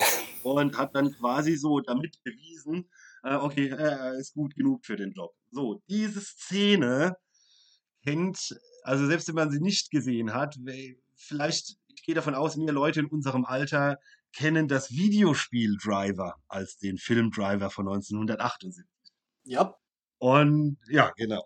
Und da gibt es am Anfang, also es war, ich, ich hatte nur eine PlayStation 1, ansonsten danach bin ich ausgestiegen, weil, äh, weil Videospiel das, das Ding für mich war, habe ich festgestellt irgendwann. Aber Driver war wahrscheinlich das Spiel, also kein Spiel so häufig gespielt wie das. Und manchmal einfach auch nur, um, äh, um dadurch die, um, ja, um so Verfolgungsjagden zu machen. weil die Städte ja relativ, also für, für ein Spiel von, wann war das, Mitte der 90er, sind die, die, die vier Städte, ne, was war es, San Francisco, LA, New York und Miami, Miami ja, ja. sind ja, ich will nicht sagen originalgetreu nachgestellt, also es gibt da ja auch keine Kurven in diesen Städten, sondern immer nur seltsamerweise ähm, äh, ist ja alles eckig da, ne? Egal. Und am Anfang dieses Videospiels, um, um ja quasi den Job zu kriegen, ist man ja auch mit so, mit so einer Karre da in der Tiefgarage, ja, und muss da irgendwie so ein, ich krieg's jetzt, ich weiß nicht, das habe ich schon 25 Jahre bestimmt nicht mehr gespielt, ja, muss da auch irgendwie was mit dem Auto machen, ne? Du musst so in einer gewissen Zeit so ein Parcours schaffen. Ja, und genau. das ist wirklich gar nicht einfach. Das Spiel ja. hat wirklich von Anfang an direkt so einen Schwierigkeitsgrad, weil da musst du dich, glaube ich, ein mhm. paar Mal versuchen. Das ist echt gut gemacht. Aber ist da, ist da nicht auch so eine, so ein Ding dabei, dass das Angstlevel deines Mitfahrers anzeigt oder so? Ja, das kann sein. Ja, ja, also genau. Du musst auch wild halt, fahren. Du kannst halt, ja, genau. genau. Und da, das ist halt direkt so aus dem Film, weil das sind die ja, also da, also von der Szene, weil die ja auch damit drin sitzen und richtig Schiss kriegen, was der da mit dem Auto macht. Und es ist halt die Tiefgarage da in dem Film Driver ist halt quasi eher nachempfunden, äh, also im Spiel wie im, im Film ist ähnlich mit diesen riesen Pöllern in der Mitte da oder mit den Säulen. Und ja, das ist ähm, ja einfach, ich finde es einen total geilen Film, weil es halt einfach so ein ähm, äh, weil es viele Verfolgungsjagden gibt, viel ähm, viel Verfolgungsjagd gibt, viel Action und es wird extrem wenig gesprochen. Und es gibt in dem Film, das ist auch erstaunlich, also jetzt verglichen mit Vanishing Point, wo ja Musik eine, eine wesentliche Rolle spielt, spielt äh, glänzt Musik in Driver eigentlich eher durch Abwesenheit. Ähm, es gibt da nahezu keine Musik, nur bei so, sag ich mal, kurz vor so irgendwelchen Crashs oder so, dass da mal so ein Trompeten-Crescendo einsetzt oder sowas. Ich weiß nicht, ob man das Crescendo nennt, sorry. Das, was mir jetzt einfach eingefallen ist. Aber ansonsten ist der, der Film, und das ist das, das Tolle daran, finde ich, der ist natürlich sehr, also sag ich mal, auch auf die Motoren der Autos fokussiert. Das hat so alles so einen gewissen Realismus-Touch. Weil so wenig gesprochen ist, äh, wird, ja, ist halt einfach so, das hat einfach so ein, ja, jetzt bin ich wieder in dem Philosophie-Ding. Ich weiß nicht, ob man das jetzt Realismus da nennt oder so. Ähm, aber es wirkt einfach so, so, so gritty, so echt und so nüchtern einfach. Und, und das ist äh, eine sehr geile Nummer. Der Film ist auch einfach total unterkühlt. Zu lachen gibt es da gar nichts wirklich. Emotionen auch nicht viel. Äh, und ja, es ist äh, so, wirkt fast so ein bisschen wie so ein, wenn, man, wenn das der eine oder andere kennt, so das Film Noir mit, mit Humphrey Bogart und so, die alten Gangsterfilme. Fast so wie ein bisschen das in die 70er transportiert, finde ich. Also, ich habe, äh, ich kenne das Spiel auch und habe das auch gespielt irgendwo bei einem Freund mal und ich wusste, dieser Anfangsparcours, ich weiß ja nicht, ob ich jemals weitergekommen bin oder ob ich dann immer nur in dem Spiel auch was spielen konnte, weil mein Kumpel das geschafft hatte, der die Playstation hatte. Aber mhm. äh, diese, diese Stimmung da, die kann ich auf jeden Fall gut nachvollziehen. Und interessanterweise, so vor, sagen wir mal jetzt acht Wochen oder zehn, war bei den YouTube-Vorschlägen äh, tatsächlich von Driver diese Opening-Scene drin, die ich mir dann noch angeschaut habe. Und äh, ja, das, also ich wusste irgendwie, es gibt da so einen Film. Also das war so meine, mhm. mein Wissen zu der Lage. Und dann hatte ich jetzt mal das, aber ich habe noch nicht mich seitdem aufgemacht, mal den Film zu schauen oder zu gucken, wo ich den finde. Aber das ist auf jeden Fall auch einer, den ich mir mal in Gänze anschauen will. Und ich muss sagen, jetzt, wo du gesagt hast, zum Lachen gibt es ja nichts, hat mich das eigentlich noch mehr motiviert. Ja, also, ja, ist total unterkühlt. Also, es ist, ähm, die, der dritte Film, über den ich noch sprechen werde später, ist, das ist auch eine Komödie, da gibt es viel zu lachen. Aber der ist halt so richtig so, ja, so cool. Ja. Woran weil sich das jetzt auch so ändert hat, ein bisschen, auch weil du sagst, alles recht realistisch und wenig Shishi. Und der Film, über den ich auch überlegt hatte zu sprechen, halt Drive mit Ryan Gosling. Der ist vielleicht jetzt auch schon zehn Jahre alt oder acht, neun Jahre. Ja. Und äh, also der ist auch einfach alles, was da passiert, fahrdünner, bis auf eine Szene, wo er, wo er genauso schnell rückwärts fährt, wie das Auto, das ja. ihn verfolgt, das vorwärts fährt. Das ist natürlich Quatsch. Äh, aber alles, was da passiert, könnte so tatsächlich passieren äh, vom Stuntverlauf her und so. Äh, mhm. und, ja, also wie gesagt, äh, das erinnert mich jetzt so ein bisschen. Und das ist ja auch die Konstellation dieser Typ. Äh, also bei Drive ist ja wirklich so, der ist halt auch Stuntfahrer und der macht das wegen des Nervenkitzels, nicht weil er da das, oder vielleicht auch, weil er noch leichtes Geld damit verdient mit diesen Fahrten, aber für den jetzt darum also zu fahren. ja, also es ist keine Fortsetzung, jetzt kein nö, Sequel davon, nö, nö, aber der ist, ein, also der ist tatsächlich, also der Drive basiert schon so ein bisschen auf dem Film Driver, ja. Also gibt es schon deutliche Parallelen. Ja, es ist halt das Topic, ähm, wenn man so will. Also ähm, ja. Ich sag mal, ich hatte jetzt auch äh, Baby Driver zum Beispiel geguckt, wo es ja auch, wo ja. doch dieser Fluchtwagenfahrer im Mittelpunkt steht, den ich jetzt aber, ja. außer dass der genannt ist, nicht unbedingt empfehlen muss oder will. Ähm, nicht. Aber das ist ja auch, also es ist schon irgendwie bei den Amis, ich wüsste nicht, hat ein anderer, in einem anderen jetzt in Europa so dieses Genre des Films, so dieses Fluchtwagenfahrer-Ding? ich glaube, manche Sachen sind, also, es ist, ist wirklich so ein Ami-Ding vielleicht, war. Mhm. Ah, es gibt so, da steht aber selten das, mag so, früher war ich, man merkt das nicht, ne? ich war, ich war mal mega Filmfan so in meinen 20ern halt. es gibt so, so französische Gangsterfilme, viele noch schwarz-weiß, so aus den 60ern, manche bis in die frühen 70er hinein. Da fallen mir einige ein, wo es auf jeden Fall auch so, also ja. alle mit so einem Bankraub irgendwie anfangen. Ne? Und ähm, aber da ist jetzt keiner, keiner davon so sehr, ähm, so sehr ähm, auf Bahn fokussiert. Fällt nur einer ein von Jean-Pierre Melville, da wird tatsächlich das ähnlich wie in Driver, da wird die erste halbe Stunde oder ist es die erste, ich glaube, die erste halbe Stunde überhaupt nichts gesprochen, weil das wirklich nur der Einbruch ist. Ja. Das, das ist, aber das finde ich total faszinierend, solche Szenen, die halt, äh, die, und da ist auch keine Musik dabei und nix. Also weil es halt so, ja, das, was ich eben mit Driver auch schon mal mhm. so, so, realistisch ist. Ja, genau. Also auf die, komplett auf die Umgebungsgeräusche bezogen und was, was in The Driver auch, also was dem Film so der Atmosphäre, äh, ähm, was ihm dient, ist, der spielt eigentlich komplett in, also nicht in einer Nacht, aber es ist immer Nacht in dem Film. Mhm. Und was bei Drive anders ist. Mein Gott. Ja, ja, stimmt. Ja. Da muss ich, da muss ich auch sagen, der Film hat mir, da war ich mega positiv überrascht, als ich den sehen wollte.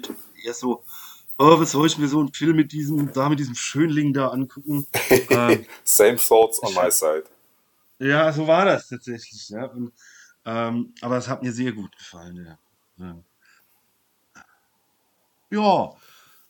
Fragen zum Driver von 1978. Weißt du irgendwie, wo man den, ob der irgendwo gestreamt wird oder irgendwo in einem Paket drin ist oder muss man sich den Mhm. auch wahrscheinlich als DVD kaufen oder Blu-ray? Ja, wahrscheinlich schon. Ähm, ähm, also den habe ich halt, den habe ich auch auf DVD. Ja, ja, ne, ist ja. Äh, ich, ich weiß es nicht, wo man, wo man den streamen kann. Also die anderen, doch, nee, ich habe nach beiden erst gesucht. Äh, ich habe sie beide nicht gefunden. Ähm, und gibt's irgendwie, also ich meine, der Fluchtwagenfahrer fährt ja die Fluchtwagen. Gibt es so ein Auto, wo man sagt, das wahrscheinlich Ah. nicht, was jetzt so der Star ist? Oder du hast schon diesen Mercedes erwähnt, der da ich so würde schon, also genau, wird. es gibt, da kommen halt, ähm, da sind relativ viele Autos, ne? Also wenn, der wird auch, ist es oft so, nicht, nicht nur, dass da jetzt, äh, dass da, so wie jetzt bei Bullet zum Beispiel, ne, dass, dass ein Ford Mustang einem Dodge Charger hinterher paced.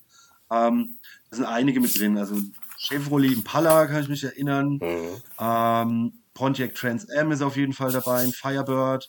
Ähm, aber so die, für mich ist schon so die, auch wenn es ja im Endeffekt keine Verfolgungsjagd ist, was da in der, in der Tiefgarage stattfindet, das ist schon so die, weil da halt nur ein Auto ist, wo die, die Leute drin sitzen. Das ist schon so der, der Star des Films, auch wenn von dem, von dem B100, 108 einfach nicht mehr viel übrig ist. ähm, ja. Ähm, Ja, so viel, so viel zum. Also das sind, wie gesagt, ein Chevrolet Impala ist auf jeden Fall dabei, Pontiac Trans Am, ein Firebird und so manch anderer noch. Ich kann sie jetzt nicht alle aufzählen, aber so relativ viele. Ja, nö, ist ja okay. Also nur nur die Frage, was, ob man was Nennenswertes da sieht oder so ein Auto. Ja. ja gut, dann Arne, du hast auch noch was. Eine Empfehlung. Ja. Also Natürlich. haben wir alle noch eine. im Sack. Genau. Ja. Ich bin ja jetzt erst bei der zweiten Ja. und den kennt ihr auch alle, den Film äh, American Graffiti. Oh, stimmt.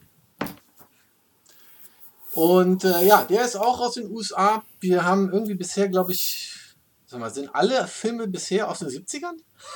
ich glaube wirklich, die sind, also gut, bei den Cannonball waren noch andere dabei, aber äh, die ersten sind aus den 70ern, eure waren bisher alle Ja. aus den 70ern auch, ne? Ja. Genau, und der Film ist auch aus den 70ern, 1973 und der hat sehr, sehr bekannte Regisseure. Und zwar ist der zusammen von äh, George Lucas und Francis Ford Coppola gemacht worden. Und Francis, wir hatten eben den, den, die Rede von Apocalypse Now, der ist auch von Coppola, ne? Ja, Genau. Äh, George Lucas weiß man ja, äh, Star Wars und noch jede Menge andere Sachen. Ähm, auch witzig, äh, genau wie bei Driver ist es immer nur Nacht und es, der dritte Film, den ich erwähnen werde, spielt auch quasi so an einem Nachmittagabend und dann die Nacht bis zum nächsten Morgen. Und der Film American Graffiti spielt auch in nur einer Nacht. Es fängt quasi abends an. Ähm, das Setting ist, er spielt in 1962. Es ist so eine Art Coming-of-Age-Movie, Autos, Rock'n'Roll, erste Küsse. Es ist so leicht autobiografisch angehaucht wohl von George Lucas, so seine, seine Zeit. Äh, es ist, äh, das Setting ist so, wir sind nach der Highschool äh, am letzten Tag der Sommerferien.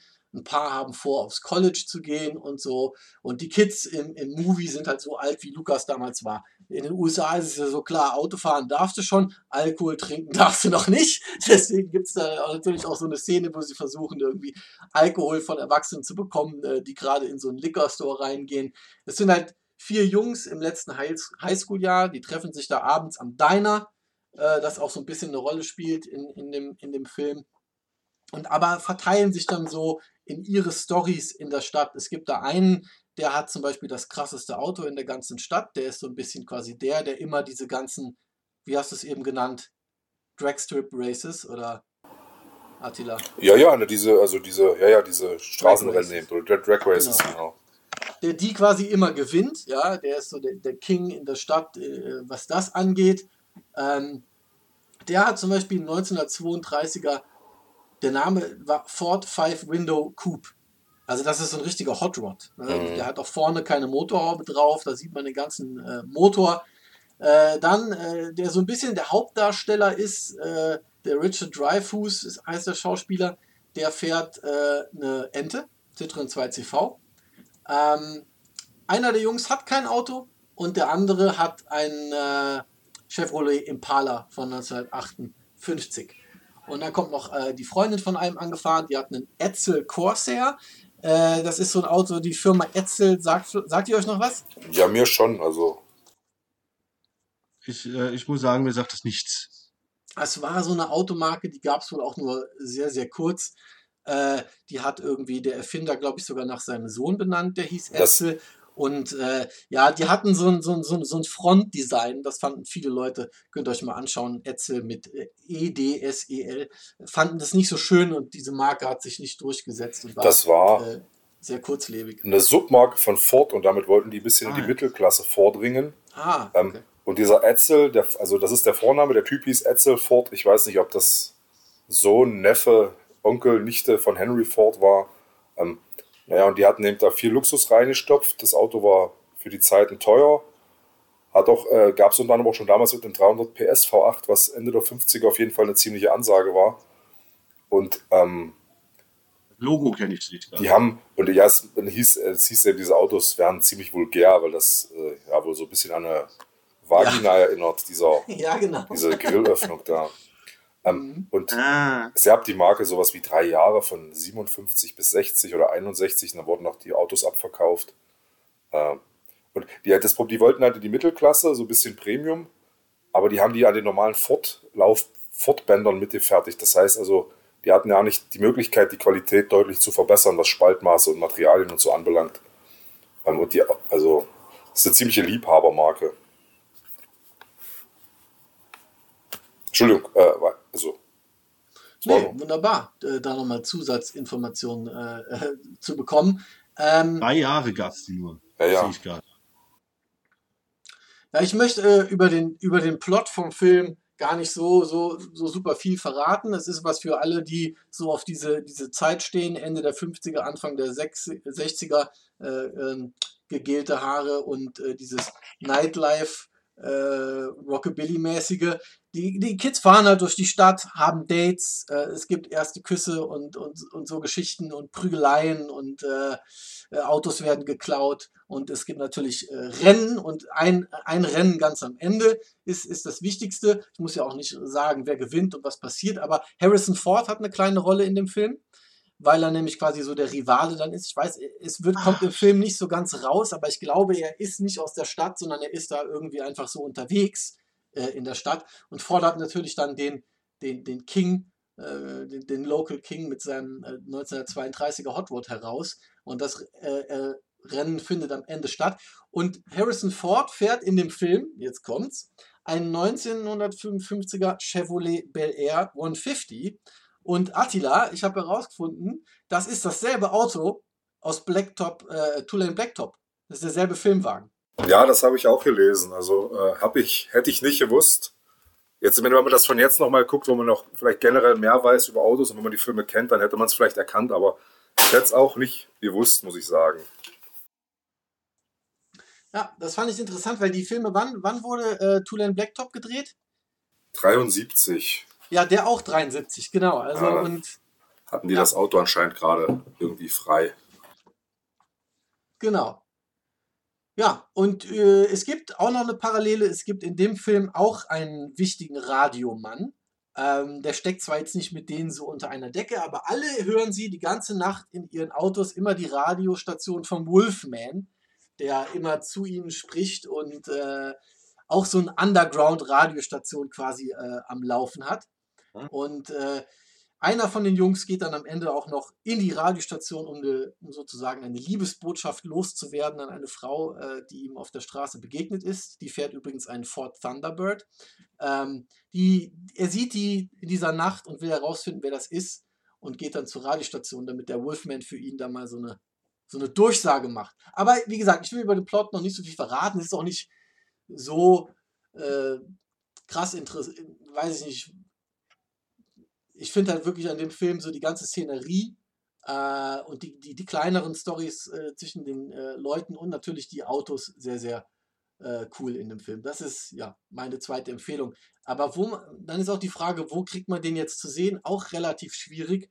Ähm, auf Netflix gibt es den momentan nicht. Äh, auf auf ähm, Amazon Prime habe ich ihn gefunden habe ihn dann mir ausgeliehen für 4 Euro, um dann festzustellen, verdammt normal, wieso kann ich mir den jetzt nicht im Originalton angucken? Den gab es dann, gibt es tatsächlich auf Amazon Prime nur auf Deutsch, komischerweise. So nervig bei das Amazon Prime wirklich. Ja. Das ist auch sowas, das finde ich jetzt, sag ich mal, also das, wenn, wenn äh, Christine geschnitten wäre oder sowas, finde ich natürlich auch doof, aber das ist sowas, also ich, da habe ich sogar mal, als ich irgendwas gucken wollte auf Amazon, auf Beschwerde-E-Mail an Amazon geschrieben, dass ich es nicht verstehen kann, dass das ist doch eine internationale Firma. Ja. Wie, wie englischsprachige Filme von Amazon Prime nur auf Deutsch angeboten werden. Das ist absolutes Unding, sowas. Also, weil ich, ich muss sagen, ich gucke ich guck Filme nur im Originalton. Ich halte alles andere für, für Unsinn. Ja, ich, da, ähm, ich bin da irgendwo, kann ich das vollkommen nachvollziehen. Ich habe bei vielen Dingen, vor allem bei Serien auch festgestellt, ähm, wir hatten ja auch schon mal die Rede davon, äh, bei den Bud Spencer und Terence Hill Filmen, dass die. Das ist die Ausnahme. Ja, genau. Ich, ich finde, das ist deswegen, ich glaube, für jeden persönlich gibt es da mehrere oder wenigere Ausnahmen. Ich glaube, bei den Filmen ist so der allgemein unisono eben, dass die gar nicht so erfolgreich waren, aber dann in Deutschland eben so erfolgreich waren. Das hat ihr auch mal, glaube ich, einer von euch beiden gesagt, wegen, eben wegen der Synchronisation, weil ja. diese Synchronsprecher, du darfst das gerne auch weiter ausführen, weil die das eben umso lustiger gemacht haben, als es ja. eigentlich war. Ne? Also ich, ich weiß gar nicht, ob es bei, äh, ob es, ne, also ich meine, das sind ja das meiste ja italienische Produktionen bei Bud Spencer und so, ne? Mhm. Äh, und die werden dann in Italien schon auf Italienisch gelaufen sein, aber die, die wurden ja ja, also wenn du irgendwo anders hin willst, so aus, aus Italien, ja, also ich meine, das ist ja nur ein kleiner Markt, nur in Italien spricht man wahrscheinlich Italienisch, ein bisschen in der Schweiz. Ähm, aber die haben halt was, was, was Rainer Brandt hieß der Typ, die Synchronisation gemacht hat. Ähm, das nennt man seinen Style. Ja, genau, genau. Ja, halt äh, so, ähm, er hat auch die, die unglaublich äh, tolle, also im Original nicht, nicht, nicht halb so tolle, tatsächlich Serie Die 2, ne, mit Roger Moore ja. und Tony Curtis. Die mhm. hat er auch synchronisiert. Und da passiert, also auch wie bei Bud Spencer und Terence Hill, dass da ständig äh, eben wenn du, wenn du einen Mund nicht siehst, sagt er trotzdem, sagt er was weiter, ja, oder ne, also im Original sagt Tony Curtis in ganz vielen Szenen überhaupt nichts, ja, wo man einfach, wo man seinen Mund nicht sieht, und dann sagt er in, in die zwei, ja, das, ich meine, das spielt ja trotzdem in England, ja, sagt er so, oh, ich glaube, heute, heute Abend gehe ich mal nach Frankfurt, sagst nach Hause und trinken mal Appleboy. so geil. Also, ich habe ich habe mal, äh, das ist lange her, ich habe einen Freund, der ist so DVD-Sammler. Hm. Und also ich, ich entweder war es späte Schulzeit oder Anfang vom Studium, also so erste Hälfte Nuller Jahre. Da kam der mit so einer die 2 DVD-Box an, weil er eben die auch braucht. Und dann haben wir uns die erste Folge auf Englisch angeguckt oder so, und dann immer sind immer auf Deutsch hin und her gesprungen. Und es ist, also diese, im Englisch ist das eigentlich eine relativ trockene Crime-Serie.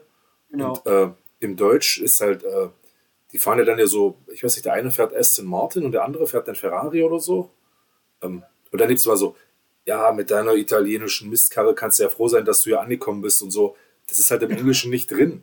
Äh, und ja. also ist einfach, und das ist aber auch nicht, das ist wirklich im deutschen Teil der Fassung. Also, die auch gern, ja. also ähm, zu den Italo-Western habe ich mal gelesen, aber ich weiß nicht, wie belastbar das ist. Die haben die ja viel in Spanien gedreht. Dann hatten die italienische, spanische, teilweise auch englischsprachige Schauspieler. Äh, manche von den Schauspielern, von den Darstellern haben bei ihrem Text einfach nur in ihrer Muttersprache gezählt. Äh, und dann wurde das generell synchronisiert, weil die ja nicht am Set die Schauspieler auf ein Sprachniveau bringen konnten, weil nicht alle Englisch konnten. Genau, genau das meinte ich quasi. Du bringst es viel besser zum Ausdruck mit, mit, äh, ich mit Bud Spencer und Terence Hill, weil das ist ja oftmals auch so ein bisschen so, ne? also so Italo-Western sind manchmal sehr ernst, ne? manchmal Ja. sind, also sind sie auch lustig.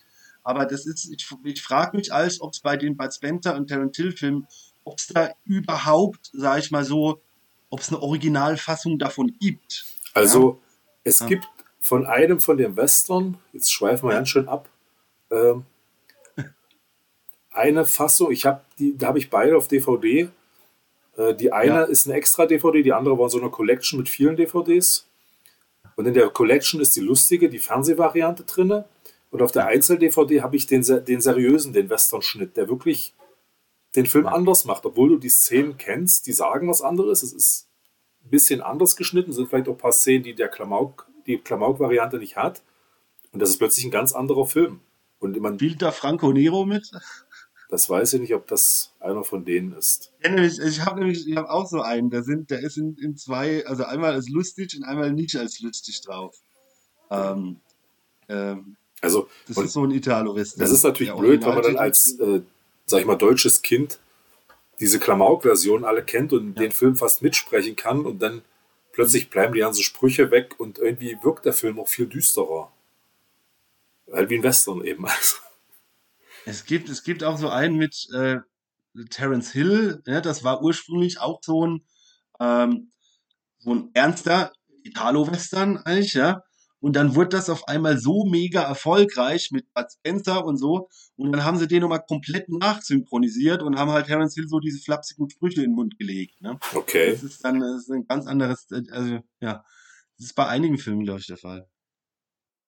Aber deswegen, ja, ja, es ist halt irgendwie vorbei anscheinend, war also die, diese Art, das so zu machen. ja. Ich denke, halt bei vielen Filmen lohnt sich vielleicht anzutesten. Ich denke mal, man sollte es immer das Original gesehen haben, weil da bestimmt irgendwelche Details sind. Man, man, nicht jeder versteht im Englischen jeden Wortwitz zu 100 Prozent. Manchmal muss man dann auch nochmal googeln und so, Ja. damit man die Referenz irgendwie kriegt.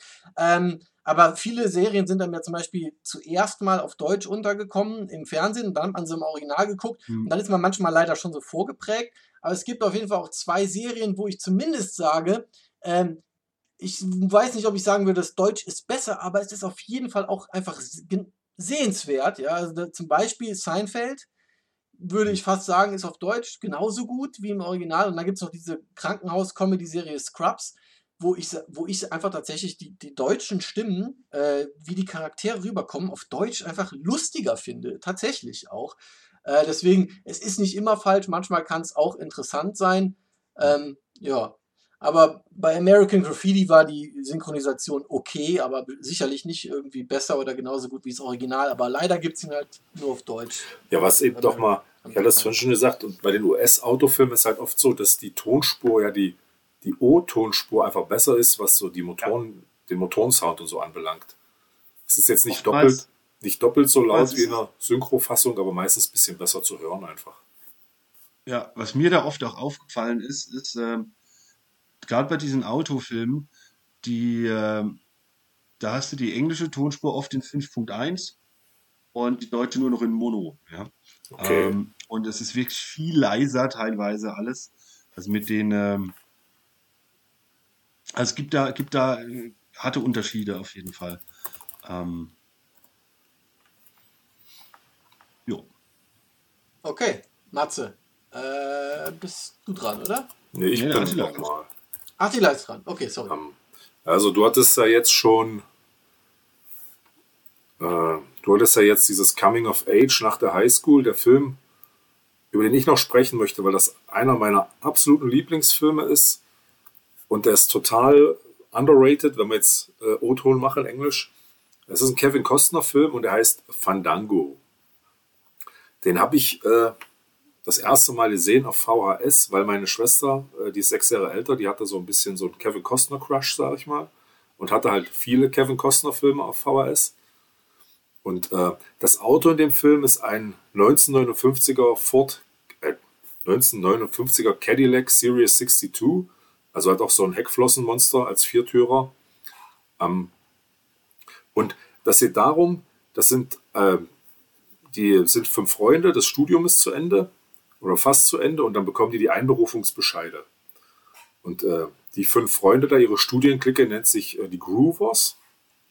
Und die und äh, die Hauptrolle, Kevin Costner, der ist so der Anführer, sag ich mal, oder so der charismatische Typ. Du hast dann selbst einen ängstlichen Typ. Dann gibt es einen, Dorman heißt der. Ich weiß ja nicht, ob der überhaupt was spricht im Film. Der ist einfach, der bewegt sich immer langsam und ist, kommt super cool rüber und ist aber auch nur so halb dabei. Äh, den ängstlichen gibt's und dann noch so ein, es sind glaube ich, es sind halt fünf Leute.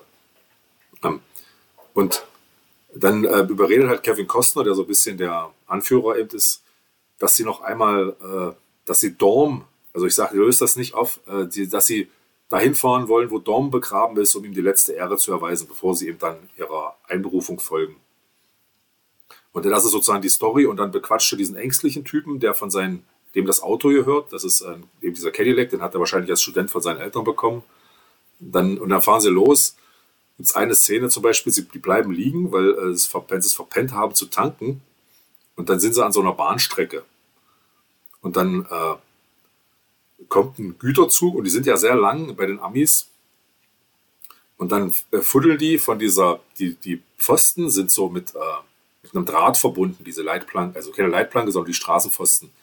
Dann fuddeln sie das ab und werfen das auf den letzten Waggon drauf, das hakt sich fest und dann reißt diese Drahtschnur an. Er zieht natürlich nicht das Auto mit, äh, sondern die reißt einfach die Front ab und dann werden sie abgeschleppt, dann wird das Auto repariert und mit einer anderen Front versehen und die fahren immer weiter. Man erfährt auch, was es mit der Stelle auf sich hat, wo Dom begraben liegt. Aber da endet der Film noch lange nicht, ähm, weil, wie sich herausstellt, oder das sieht man am Anfang, Kevin Costner, die Hauptfigur, hat eine Ex-Freundin und die will jemand anderen aus der Clique heiraten und dann organisieren die diese Hochzeit äh, völlig aus dem, so wie sagt man denn, so Hochstaplermäßig. Die sind in so einem kleinen Nest und äh, dann tun sie so, ah ja, wir haben gerade äh, einen Anruf gekriegt ja, oder der, der äh, Service, der die Tische bringt, kann nicht kommen. Dann so eine sorgsame Dorflady rennt los und holt von den Nachbarn die Tische zusammen. Dann äh, mit den Lichterketten gibt es ein Problem, die sind alle kaputt. Dann holen sie von allen Nachbarn die Lichterketten. Dann äh, der Caterer ist umgekippt mit dem Essen drin. Und also die hochstapeln sich diese ganze Hochzeit zusammen, mit, fangen dabei null an. Das, also der Film ist einfach lustig. Es gibt auch zum Beispiel eine Szene, wo äh, jemand aus dem Flugzeug springt ohne Fallschirm. Und es gibt aber kein tragisches Ende. Also äh, es, ich weiß, ich, jedes Mal, wenn ich den Film gucke, bin ich wieder überrascht, wie sie die Sache wieder ein. Äh, ich weiß, ich vergesse immer wieder, warum das passiert, aber obwohl ich den auch oft gesehen habe. Ähm, und es ist einfach wirklich ein lockerer, leichter Film mit einem noch recht jungen Kevin Costner. Äh, ich glaube, der Film, der ist aus den 80ern. Nee, die Einberufung Vietnam, also spielt es auf jeden Fall auch in den 70ern. Da sind wir wieder bei den 70ern. Äh, mhm. Ich gucke mal schnell, wann er gedreht wurde. Erscheinungsjahr 84, also wurde in den 80ern gedreht, spielt aber eben in den 70ern oder Mitte, Ende 70er. Ähm, und es ist einfach, wie gesagt, für mich, es ist, es ist ein klassisches Roadmovie, weil die mit diesem Auto von A nach B fahren und doch woanders hin und Sachen erleben. Ähm, es ist auch eben dieses Buddy-Movie, weil die alle zusammen in der Karre hängen und diese unterschiedlichen Charaktere ein bisschen aufeinanderprallen. Mhm. Ähm, wie gesagt, dann gibt es diese, diese Flugzeugszene, die erschleichen sich diese Hochzeit. Und das ist einfach, es ist einfach ein schöner Film. Also ich weiß nicht, ob man das, was so jeder als schön empfindet. Äh, es ist einfach ein schöner, launiger Film und ich finde das völlig unterschätzt. Äh, ich weiß ja nicht warum. Und was ich jetzt gerade bei Wikipedia noch nachgelesen habe, Steven Spielberg hat die Kohle für den Film äh, zusammengetrieben. Also Steven Spielberg hat zwar nicht Regie geführt, aber er fand die Story so gut, dass er diesen, dass er die Kohle besorgt hat, um dieses Full-Length-Feature zu produzieren. Ähm, der Regisseur ist Kevin Reynolds, ist jetzt mir nicht weiter bekannt.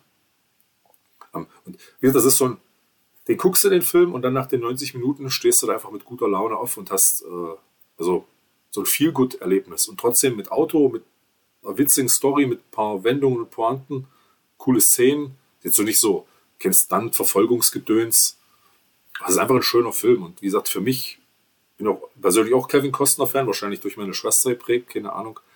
Äh, einfach ein völlig unbekannter Film mit Kevin Costner, den aber jeder eigentlich gesehen haben sollte. Also es klingt mega interessant. Ich kenne den Film nicht. Ähm, aber es klingt so gut. Ich glaube, der kommt, also falls der irgendwo zu streamen ist, derzeit, also tatsächlich auch wieder Glücksspiel ja. ist, bei so einem unbekannten Film wahrscheinlich. Klingt mega toll. Also das, das will ich mir übers Wochenende an. Wenn du den kriegst, äh, achso, was noch vielleicht wichtig ist, witzig ist, ich wusste ja nicht irgendwie mit Fandango, was das soll. Das war für mich immer der Name des Films. Ein Fandango ja. ist äh, ein spanischer Tanz übrigens. Tanz, ja. Nur so. Was ich jetzt auch, was ich jetzt auch äh, äh, gerade jetzt, ich musste jetzt direkt anfangen, hier mal äh, Fandango zu googeln, ja, ja. den Film. Und ähm, mit, mit so manchen Filmen von, von Quentin Tarantino können viele Leute was anfangen. Ich ja auch, ja auch, auch nicht anders. Ähm, aber was man dem da immer so anmerkt, ist ja, dass er so selbst so ein riesen Filmfan ist. Ja? Mhm. Und ähm, ne, also Vanishing Point bezeichnet er auch als einer seiner Lieblingsfilme zum Beispiel. Du hast hier gerade gesehen, äh, Quentin Tarantino wurde in dem Magazin Empire wie folgt zitiert. Fandango ist eines der besten Regiedebüts in der Geschichte des Kinos. Er hätte Fandango fünfmal im Kino gesehen, obwohl der Film nur eine Woche lang dort lief. Okay, das, das also wusste ich nicht. Das, das, äh das überzeugt mich, weil der, ich habe von vielen Filmen halt, die ich sehr gern mag, von denen weiß ich, dass Tarantino sie auch extrem gerne mag. Ja, da bin ich ja mal gespannt dann. Also wenn du ihn irgendwo zu sehen bekommst, wenn du ihn findest, ja. wie dann dein Urteil ausfällt. Ja, einfach, vor, einfach was du da, was du da gerade sagst. Ah, siehst du, das Tolle ist, ich sehe es gerade, es gibt den bei Amazon. Oh, oh, ja, natürlich doof, wenn es ihn nur, wenn's, ihn nur als, äh, als, äh, als Ding gibt, äh, als in, in, deutscher Sprache, was, wovon ich jetzt fast natürlich schon mal wieder ausgehen würde. Äh, ich sehe das hier leider noch nicht, aber die haben den zumindest. Aber was du sagst, das, also das, das ist genauso. Ich hoffe, dass, wenn du sowas sagst, dass du genau das Gleiche damit meinst. Ich, wie du eben gesagt hast, am Ende ist es einfach ein Film und man ist glücklich. Ähm, das, ja, also, also ich kenne sowas, ich weiß nicht, ob ich genau das gleiche meine wie du damit. Ja, das aber, ist halt. Äh, ja. Aber es ist also halt nicht, du hast keine offenen Fragen, du hast kein, machst kein blödes Gesicht, du hast einfach einen Film geguckt, der ist abgeschlossen, die. Ja, ja. genau sowas mag ich eben, so eine runde Sache einfach. Genau. Irgendwo, äh, die gar nicht mehr versucht zu sein, als sie nee, ist. Nee, genau, es ist einfach ja. Ja. ehrliche, Gut. klar, manche sagen so ein bisschen Hanebüchen oder leicht übertrieben, aber alles irgendwie, man kann das nachvollziehen in jedem Moment, was da passiert. Und wie gesagt, die Sache mit Dorm, äh, die finde ich auch klasse. Ja. Naja, dann äh, gleich weiter bei dir, Matthias. Alter, okay. Ich glaube, jetzt kommt unser Running Gag, oder? Der Film, der immer wieder vorkam. Also, dem kann ich am Schluss noch was sagen. Also, Ach so, doch nicht, doch etwas, nicht. Okay. etwas lustiger. Lustig, ja, also, ich weiß gar nicht, ob es geht jetzt nicht um Superstau. Ah, verdammt! Es ist ja gut, Superstau, in Superstau wird ja auch nicht so viel gefahren. Ja, also da wird ja eher, ist ja eher ein Stau. Den Stau gibt es auch in äh, dem Film, über den ich jetzt sprechen möchte, und zwar einen ganz gewaltigen Stau, äh, der sich über eine ganze Stadt äh, erstreckt, weil da das Verkehrssystem fast kollabiert wird. Aber es gibt da ganz kleine Autos aus Großbritannien, mit denen man dann äh, in, äh, doch noch aus der Stadt flüchten kann. Also, es geht um den Film, auch katastrophal übersetzt, der Titel. Ähm, die meisten Leute wissen gar nicht, dass es davon ein Original gibt. Die, äh, The Italian Job ist für die meisten Leute ein Film mit Mark Wahlberg. Ähm, ich habe das nie gesehen. Für mich ist The Italian Job ganz klar ein Film mit ja, wahrscheinlich dem einzigen Schauspieler, den ich noch cooler finde als Steve McQueen, mit Michael Caine in der Hauptrolle von 1967. Ähm, übersetzt im Deutschen heißt der Film Charlie staubt Millionen ab. Wow. Kurz aber so, die Italien-Job lässt sich vielleicht auch, ließ sich in den 60er Jahren vielleicht auch schwer übersetzen. Es geht, ne, also der, es geht um der, der Hauptcharakter, äh, heißt Charlie Croker, eben, das ist Michael Caine. Ähm, und es geht um, um, äh, um einen Bankraub, ähm, der in, von Briten in Italien durchgeführt wird. Um, in Turin Ähm, der Film ist unglaublich lustig. Also man kann, ich, ich habe ihn auf Deutsch nie gesehen. Der ist, war in Deutschland auch nicht so erfolgreich tatsächlich. Läuft auch nicht oft im deutschen Fernsehen.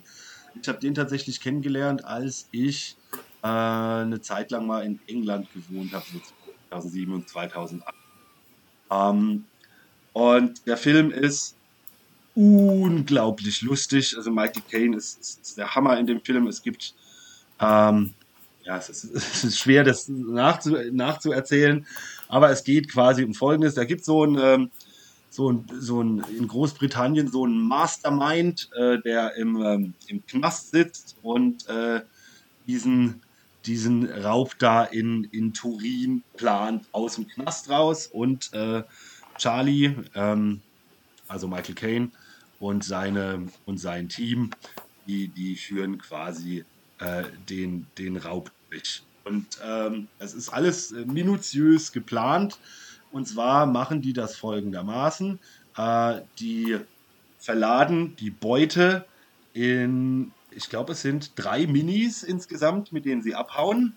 Ähm, und vorher ähm, entführen sie halt noch so einen Typen, der die Ampeln manipuliert in Turin. also die Ampeln siehst du dann, die, die sehen aus wie Stroboskope quasi, ja, geht von Rot, Grün, Gelb, ja, also wie, wie so ein Disco-Licht. Und äh, ganz in, in ganz Turin kommt der äh, kommt der, der Verkehr zum Stillstand und weil die Minis halt so klein sind, das ist absolut herrliche Szenen. Ja, da fahren die halt erstmal durch Fußgängerzonen und so und an, an, an so Restaurants mit Außenareal vorbei. Ja, dann greift einer noch aus dem, ähm, aus, aus dem Auto raus, quasi so dem, dem, dem äh, Kellner, der gerade Essen bringt, das Hähnchen von seinem Tablett runter. Ja, und dann fahren sie in die, ähm, in die, in die U-Bahn runter mit den, äh, äh also die U-Bahn-Treppen quasi runter mit diesen Minis und durch die Kanalisation und äh, irgendwann aus, äh, aus Turin raus. Ähm, es gibt, ich habe das auch auf DVD, also die, diese, diese, diese, sag ich mal, diese Chase-Szene, diese, diese Jagd aus, aus Turin raus ist einfach mega sehenswert mit diesen roten. Es sind natürlich drei, sind drei Minis, natürlich sind sie rot, blau und weiß, also so wie der Union Jack. Es ist ein sehr, sehr britischer Film mit, mit viel britischem Humor. Ähm, und also es ist unglaublich sehenswert und unglaublich kreativ gemacht, äh, wo die da mit diesen Minis überall durchpacen.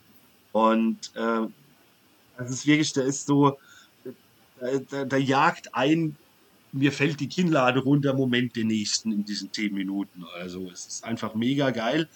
Und, und am Ende fahren sie halt, äh, sind, sie, sind sie auf einer Autobahn und fahren quasi so, also im, ähm, in so einem LKW geht die Klappe auf, ne, dann lassen sie so zwei Schienen raus und dann fahren sie während der Fahrt halt, also der, der, die Minis geben dann mehr Gas, also schneller als der LKW fährt und fahren da halt die hoch in den LKW rein und es ist alles so mega geil gemacht, absolut lustig.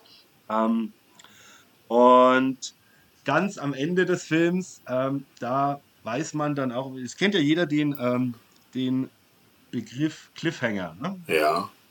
So als, also es ist nicht der Film mit, mit Sylvester Stallone, sondern als so ein Ende. Ja, als Element.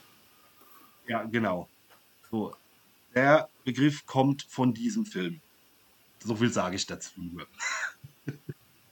Wer nicht gesehen hat, sollte ihn sich ansehen. Der Film endet mit dem, also mit dem buchstäblichsten, aber auch sprichwörtlichsten Cliffhanger, den es gibt. Und da kommt auch der Begriff meines Wissens her. Aber ähm, wenn man es gesehen hat, ins Wissen. Ist denn der Cliffhanger dann jemals bedient worden? Also. Nee. Ach so, ist einfach nur. Ja. Also, also ich, ich kann es auch gerne auflösen. Wenn, das Ding endet damit, äh, die, die fahren in einem, äh, haben, haben, haben die Goldbarren in den Bus verladen und sind bester Laune, ja, und fahren damit zurück über die, wollen über die Alpen zurück quasi nach Großbritannien fahren. Ja. Mhm. die sind halt so gut gelaunt in dem Bus. Und der Busfahrer fährt halt, oh, also ich weiß nicht, wo da, Ne? Also es ist so eine, so eine Alpenstraße, ne? wo, wo, sag ich mal, wo es steil runter geht seitlich. Ne? Und der fährt halt ein bisschen zu offensiv und auf einmal hängt der Bus, äh, hängt der Bus halt an der Klippe. Oh. Und ähm, ja, also der ist und der, der wagt dann, also ne, die eine Hälfte hängt über der Straße, die andere am Abgrund.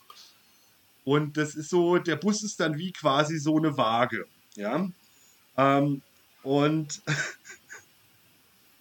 die Menschen sind vorne, das Gold ist hinten im Bus. Ja? Also oh. wir versuchen dann quasi so das Gold, das ja Gewicht ist, ja, zurückzubringen, aber es wird nicht aufgelöst. Das wird schaffen. Es ist aber, aber es ist auch, also es ist, daher kommt es den Cliffhanger, ähm, weil es halt wirklich am Cliff hängt da in dem Fall. Äh, aber trotz, dass es ein Cliffhanger ist, der Film ist auch so, er lässt im diese eine Frage offen, aber es ist so lustig gemacht, dass, ich, dass, es nicht, dass du gar nicht anders willst, dass das äh, aufgelöst wird. Das ist herrlich. Also, ich habe den, das Remake oder wie man das, ich sag mal, diese, diese Adaption Remake. passt vielleicht besser, war. Äh, die habe ich zweimal oder dreimal vielleicht gesehen, so teilweise aus Verlegenheit und am Anfang, hm. äh, ja, die finde ich so lala. Das Original ist mir nie irgendwie untergekommen. Ich kenne aber von YouTube-Clips diese, diesen Opener, wo mit diesem Lamborghini Miura auch über diese Alpenstraßen oh, ja.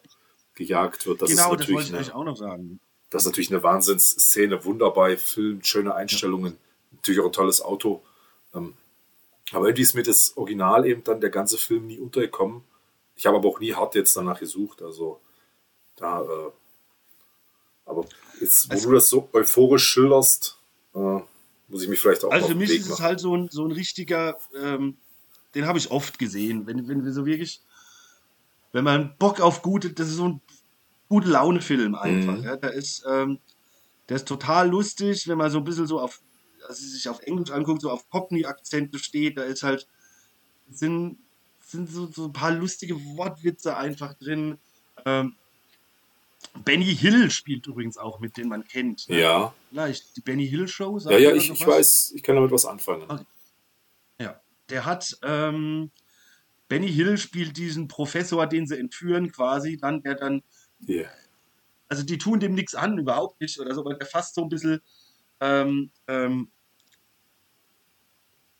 also der weiß zunächst gar nicht, dass er da das komplette äh, ähm, äh, Turiner Verkehrssystem flachlegt und so. Und das, also auch die, die Szene in dem, in dem Lamborghini Miura, die ist so, die Mafia spielt natürlich eine Rolle in dem Film, die hätten auch gern den Goldschatz da.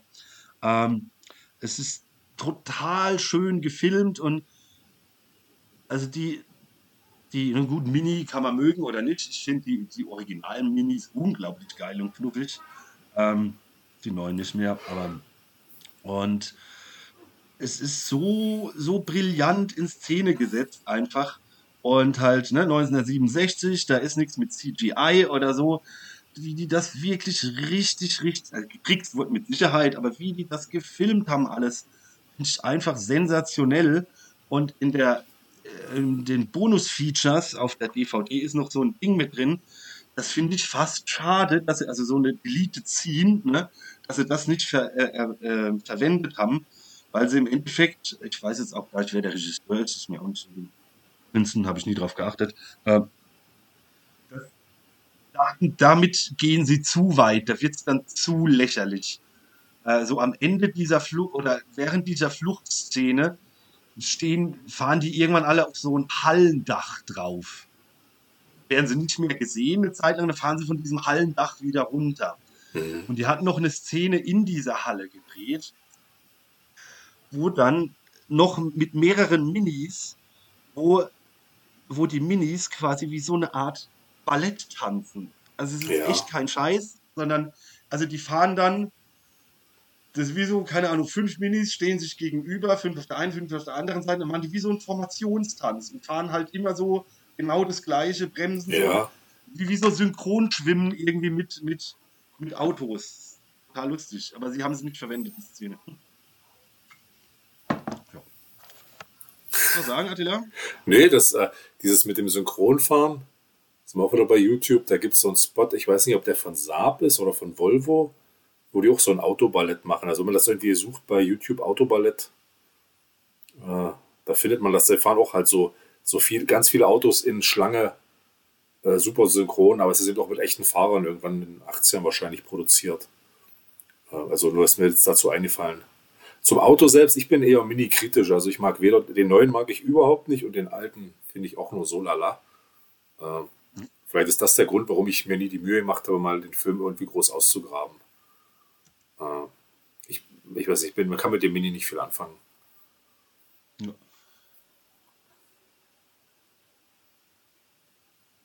Ja, muss man auch nicht. Also ich, ich, ich, das ist jetzt so, ähm, es ist natürlich jetzt von der, also in dem Film sehen die, ich finde ne, find die neuen viel zu groß auch. Ich finde einfach die, äh, als, als ich so, so einen originalen Mini zum ersten Mal gesehen habe, eine, eine Freundin von meiner Mutter hat so einen immer gefahren, und der hat sie, glaube ich, immer noch. Einfach irgendwie, ja, äh, erstaunlich halt, dass man, ähm, dass es so ein kleines Auto gibt. Ja? Ähm, und ich fand die, ich bin nie eingefahren, äh, aber ich, ähm, bin, ich kann denen optisch schon was abgewinnen, aber in dem Film geht, sind die einfach, äh, sag ich mal, lustig, ja. sehr lustig in Szene gesetzt. Und da der Film halt sehr britisch ist und ähm, nie so eine, eine also wirklich ein, äh, eine britische Ikone ist, kann man ja eigentlich schon sagen. Ja, ähm, da macht das schon Sinn. So.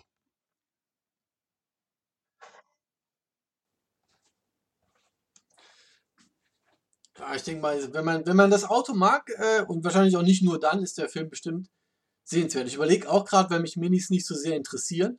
Aber wenn, und ich denke mal, viele Leute werden wahrscheinlich Michael Caine, den älteren Michael Caine, jetzt noch kennen als aus den Batman-Filmen. Bei den neueren Christian Bale Batman-Filmen ist er doch so sein ja ja, Diener ist jetzt das falsche Wort, aber irgendwie ja schon. Ne? Doch, äh, das, das, spielt der Butler, ja. Das ist, das ist äh, Batmans Butler. Ja. Butler, genau, ja, das genau. war das Wort, das ich gesucht habe. Und der jüngere Michael Caine damals, genau, der ist halt.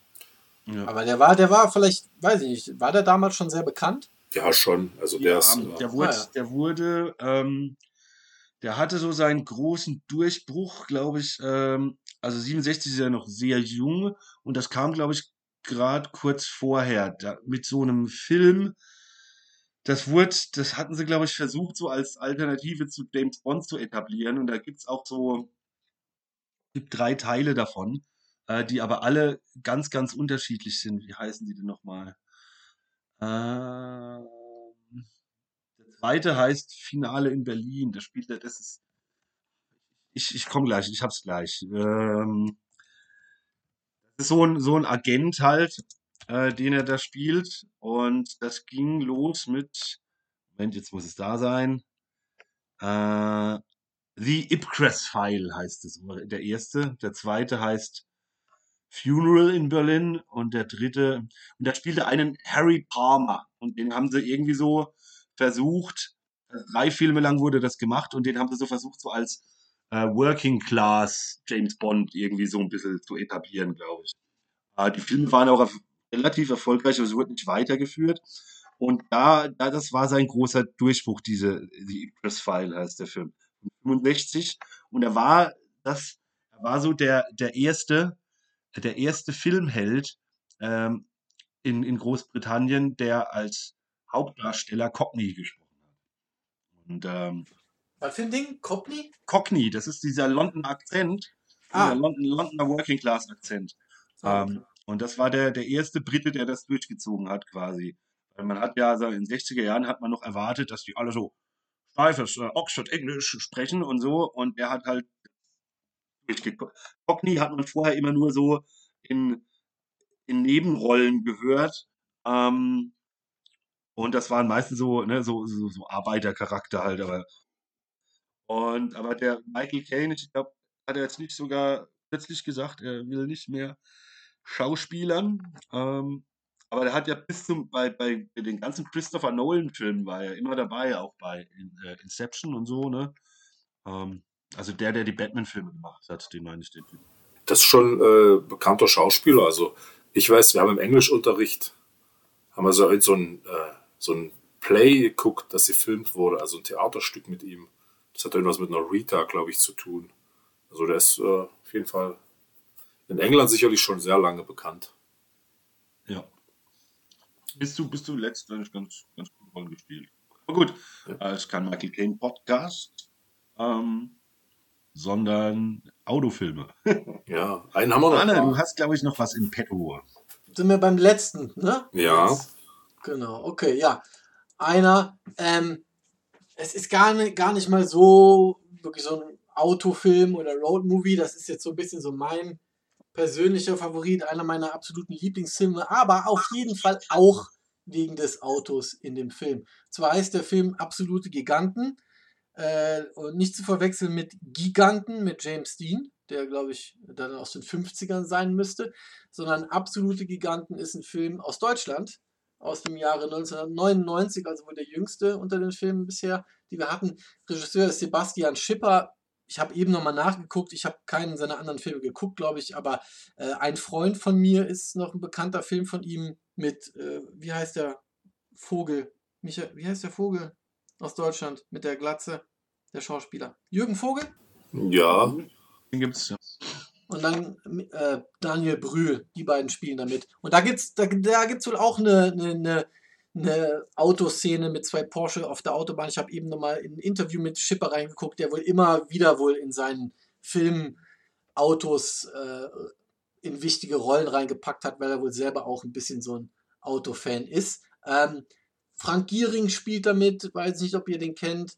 Ähm, der ist auch früh gestorben. Florian Lukas, der ist äh, immer noch unterwegs als Schauspieler. Und wen ich äh, wirklich immer mal wieder gesehen habe und auch kenne, ist Ant Antoine Monod Jr., weil der ist eigentlich. Der jetzt, ist gut. Ja, der ist ja jetzt so bekannt als Comedian im Fernsehen. Ne? Oh, wusste ich gar nicht. Ja. Ja, der hat, der hat viele coole Filme gemacht, äh, immer mal wieder gesehen und jetzt macht er irgendwie viel Comedy im Fernsehen und eine Zeit lang, da habe ich echt gedacht, was jetzt so, eine Zeit lang war er doch das Aushängeschild von Saturn, der Technik. Kennt ihr noch diese Saturn-Werbung? Ja, ja, stimmt. Das war er. Ah, okay. Ja. Genau. Und äh, in dem Film spielt er quasi einen Automechaniker. Und er und seine Karre ist so die, die Filmkarre in dem, in dem Film. Und zwar hat er äh, einen 74er Ford Granada GLX Coupé mit Vinyldach und hat dann 5 Liter V8 äh, reingebaut. Der Wagen ist orange mit schwarzen Rennstreifen und unlackierten Türen. Also hat so irgendwie so einfach so silbergraue Türen, ansonsten ist er orange. Und die Karre ist so mit einem meiner Traumkarren, keine Ahnung, wenn du so einen Granadan Coupé nimmst, ja. aber die haben normalerweise nicht so einen dicken Motor drin, aber er hat halt einen äh, dicken Kracher da reingebaut in dem Film quasi. Und äh, der Film, auch ein äh, wiederkehrendes äh, Thema heute, spielt ja auch wieder in einer Nacht, also einen Nachmittag, einen Abend, die Nacht. Ähm, und ist auch, naja, keine Coming of Age, aber so eine, eigentlich geht es in dem Film um Freundschaft, weil einer von den äh, dreien, man sieht halt irgendwie, wie er Nachmittag, er wird irgendwie, er ist auf Bewährung, seine Bewährung läuft aus und dann, der Film spielt in Hamburg, äh, heuert er halt an einem Schiff an. Und äh, dann sagt er seinen Freunden abends so, übrigens Jungs, äh, ich hau morgen früh ab. Ja, und die finden das erstmal nicht so geil. Die sind ziemlich angepisst, so, du Arschloch, warum sagst du uns heute Abend, dass du morgen abhaust? Was soll das? Und dann sind sie erstmal sauer und so und am Ende sagen sie, ja, okay, scheiß drauf, lässt sich nicht ändern, müssen wir jetzt noch eine letzte geile Nacht haben. Äh, und ja, das ist quasi äh, so das Setting von dem Film. Ähm, ich will eigentlich nur zwei Szenen kurz anteasern, weil, weil ich die so besonders geil finde. Die Eröffnungsszene ist schon einfach nur das ist dann noch, bevor er ihnen das verrät quasi, das ist so am Nachmittag davor irgendwie. Die sind unterwegs mit diesem Auto, sie fahren einfach chillig rum, hören Musik, keiner redet was. Ähm, und irgendwie taucht im Hintergrund, im, im, Rückspiegel von Antoine Monet in dem Film, taucht dann so ein Alfa Romeo GTV auf, so ein roter, neuer Flitzer, ne? Und die sehen den dann so nach und nach alle im Rückspiegel. Und es wird auch nichts gesprochen. Es reichen einfach die Blicke, die gucken sich so ja. an, so, oh, der hinten blättert dann einfach so weiter in seinem Star-Heftchen und guckt sich, wie heißt diese, diese schwarze Topmodel damals, die mit dem Formel-1-Chef zusammen war. Naomi Campbell? Genau, genau. Er guckt sich gerade Naomi Campbell an und hat halt so einen suffisanten Blick drauf und blättert einfach weiter. Und der GTV setzt natürlich zum Überholen an, weil normalerweise ist ein Granada halt ein altes Auto mit, ich glaube meistens hat die so einen 2-Liter-Motor drin, ne? Also, und setzt dann zum Überholen an. Und dann gibt halt äh, hier, der, der Fahrer gibt dann halt so ein bisschen Gas langsam. Und der Alpha-Fahrer wird ein bisschen nervös, wird sehr böse, regt sich auf, kommt nicht vorbei. Sie ziehen ihn ab. Und Frank Giering lehnt sich so aus dem Fenster raus und jubelt so ein bisschen. Und dann überhitzt der Motor. Und dann setzt so Musik ein und es wird leise und sie lassen ausrollen. Und die Szene ist einfach so, ist einfach saugeil, weil sich schon mal allein die Freundschaft zwischen den dreien so gut einfängt, weil das Auto so äh, eine wichtige Rolle spielt in der Szene. Der Motorensound ist geil und so. Und ja, das ist so die Anfangsszene. Und danach nimmt die Story eben ihren Lauf. Und sie erleben coole Sachen in dieser Nacht auf jeden Fall. Es gibt eine Verfolgungsjagd durch den Elbtunnel und äh, es gibt eine, vielleicht so mit so die bekannteste Szene aus dem Film, ist auch mega geil gemacht, ist so eine Kicker-Szene. Es ist eine Kicker-Szene in so einer abgefuckten Kneipe, die hängen da irgendwie wirklich in so einer in so einer Gardinenkneipe, wie man so sagt, weißt du, so ab, wo so alle rumsitzen und meckern an der Theke quasi, da gibt es auch so eine lustige Genau Szene. mein Ding. Ja, ja, ich liebe so Szenen auch, weißt du. Ja, genau, wo sie einfach so, so, so Leute an der Theke sitzen, die ja, alles scheiße und so, und sie sitzen da auch und finden gerade alles scheiße, weil ihnen ihr Kumpel gerade gesagt hat, dass er morgen abhaut. Ähm, aber irgendwie landen sie dann in so, einer, in so einem Keller von, von so einer Kneipe, äh, weil es da gibt so einen Hinterraum, wo, in so einem, wo dann Kicker um Geld gespielt wird. Und da gibt es so einen legendären Spieler, ich glaube, der heißt Snake in dem Film. Der ist halt so der Lokalmatador, wie wir es bei American Graffiti schon hatten mit dem einen Typen, der der Boss auf der Straße ist. Der ist der Boss in Sachen Kicker in Hamburg. Und äh, sie spielen da halt und sind eigentlich am Verlieren, verlieren das Spiel, verlieren das Geld, in das sie gewettet haben, aber sie wollen sich damit nicht abgeben. Und äh, der Antoine Monet, ich weiß wirklich gar nicht mehr jetzt seinen Namen im Film, sagt dann halt, ja, okay, äh, ich habe einen anderen Wetteinsatz. Dann hat halt seinen Schlüssel da mit dem dicken Ford-Schlüsselanhänger und sagt dann halt hier, das ein 74er Ford Granada, ich habe einen australischen V8 reingebaut, bla bla bla, so und so ist Beschleunigung, wir wetten jetzt das Auto. Legt halt den, den Schlüssel auf den Kickertisch und dann spielen sie nochmal. Und ja, muss ja nicht erzählen, wie es ausgeht, aber die Kicker-Szene ist super geil, weil es da wirklich so Szenen gibt, wo die Kamera wirklich dann quasi auf dem Kickertisch liegt und die Kickerfiguren beobachtet und den Ball beobachtet und da spielt einfach nur Musik dazu. Und äh, ich habe gelesen, sie haben wirklich die Weltmeister im Kicker eingeladen für den Film ans Set und die haben das quasi eingespielt. Weil da wird dann auch wirklich so gut gespielt. Dieser Typ soll ja im Film, dieser Snake, so ja. gut sein, dass sie wirklich die Weltmeister im Kickern eingeladen haben, um die Szene zu drehen.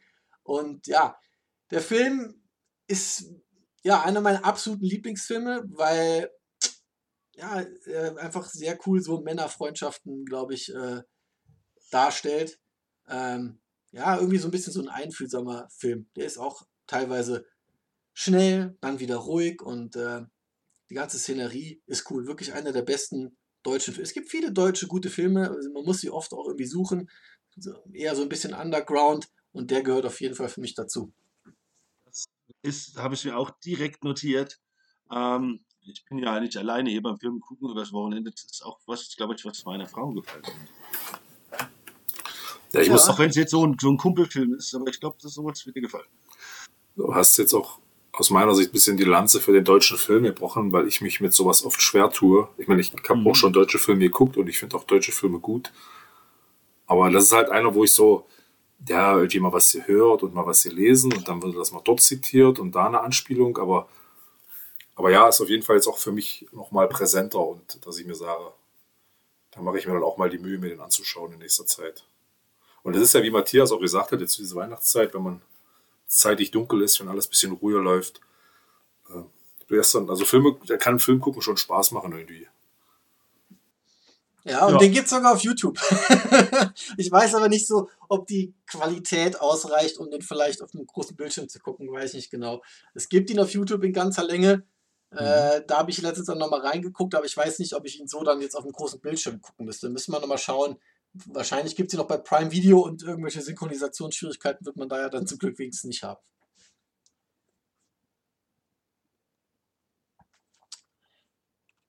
Dann ähm, ja. kämen wir jetzt noch zu den Honorable Mentions. Ja? Aber ich, ich muss mal gerade schauen, äh, weil es mich interessiert, äh, ob es ihn auf äh, ob es ihn gibt. Ja, kann man, kann man mieten für 4 Euro äh, bei Prime Video auf jeden Fall. Falls man jetzt sagt, ich will aber die bessere Qualität haben als die YouTube-Version. Ja. Okay. So, wie, Jungs, wie machen wir das jetzt mit den Honorable Mentions?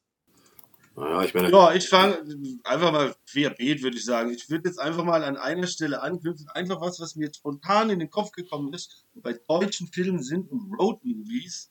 Ähm, Habe ich nur einmal gesehen, ist ewig her, hat mir aber sehr viel Spaß gemacht. Deutsches Road-Movie, Theo gegen den Rest der Welt mit Westernhagen in der Hauptrolle von 1980. Schöner Film. Okay, habe ich noch nie gehört. Theo gegen den Rest der Welt. Okay. Ja. Ja, das ist cool.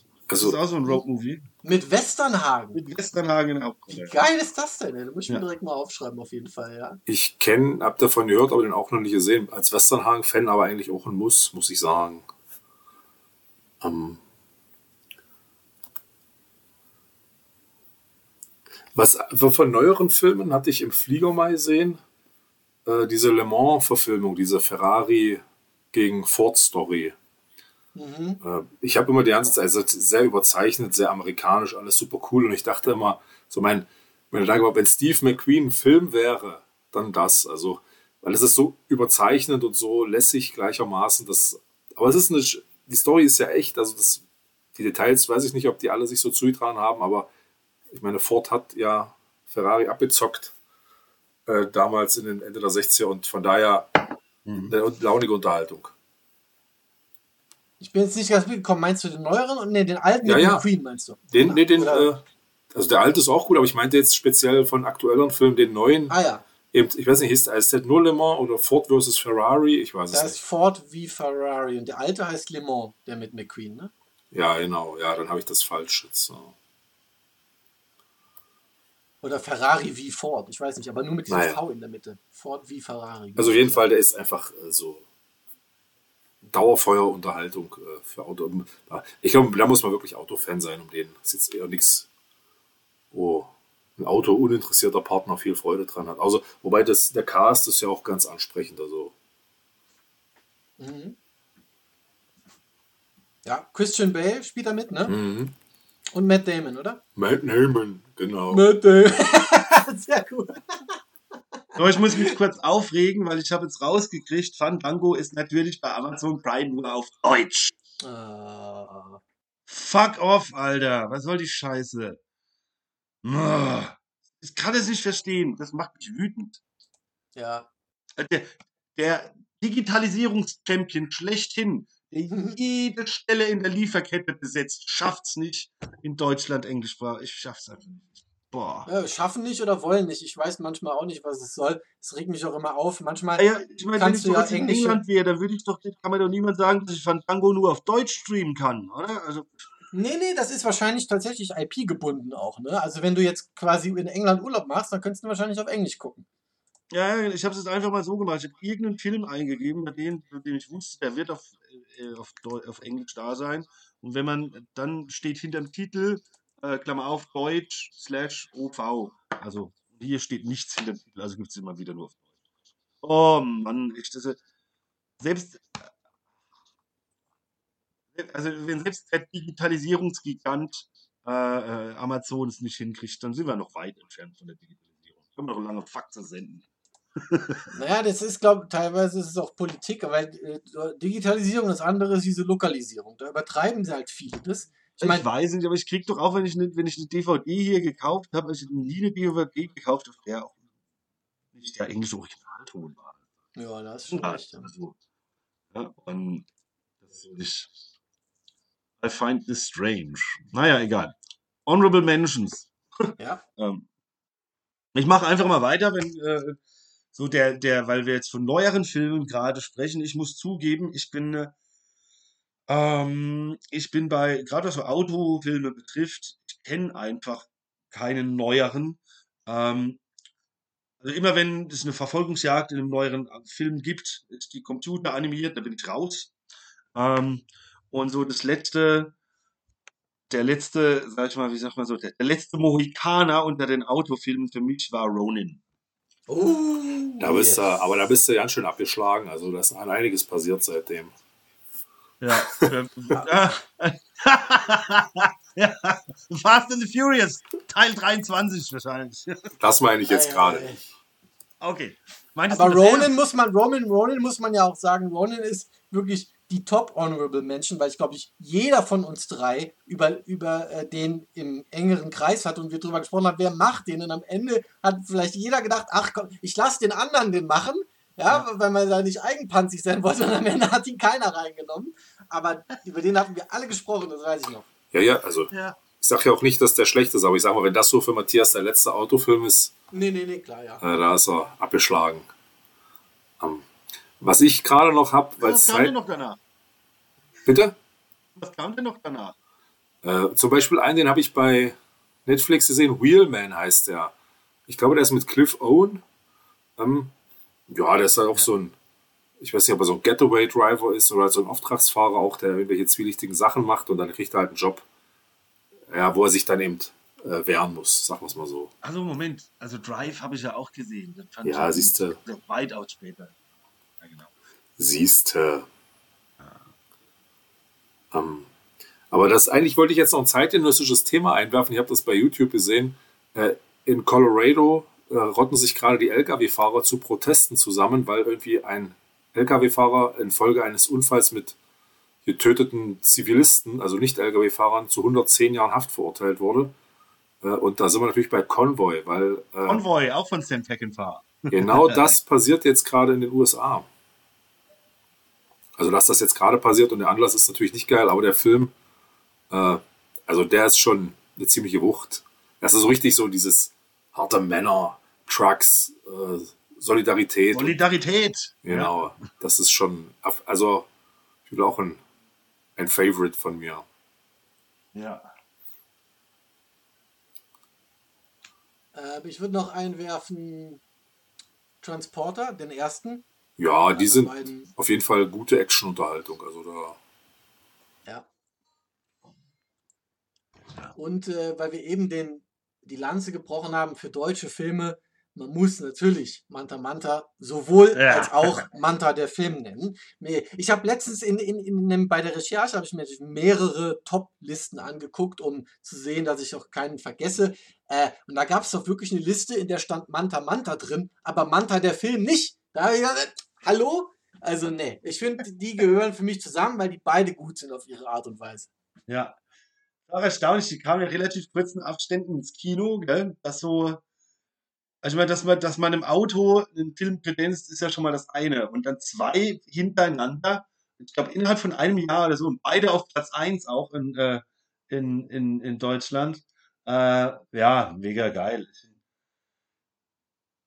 Ja, auf jeden also, Fall. ja, die Manta-Filme haben auf jeden Fall ihre Berechtigung. Also da Ja, die sind richtig, richtig launig. Vor allem Manta Manta ist der etwas noch launigere vielleicht. Und Manta, der Film, bricht halt noch krasser die Lanze für den Manta. Weißt du, während Manta Manta das Ganze vielleicht so ein bisschen auf die Schippe nimmt, bei Manta, Mhm. der Film, ist halt so cool, diese Story, dass er sich so ein bisschen schämt erst und dann kommt doch dieser, der Held, der ihm quasi den, den Manta aus dem Feuer kickt, als er ihn gerade verbrennen will und sagt so, so nicht, mein Junge. Du musst das Ganze, wie sagt man, du musst es embracen, dass du einen Manta hast, ja. Du Ja, musst, du musst dazu stehen, dass du einen Manta hast. Und das tut er ja dann auch. Mir fällt gerade noch was ein. Ähm, ist mir vorhin, während der Attila über Tulane Blacktop gesprochen hat, eingefallen. Den habe ich leider nie gesehen. Ich fände es natürlich mega geil, wenn der Attila den kennen würde.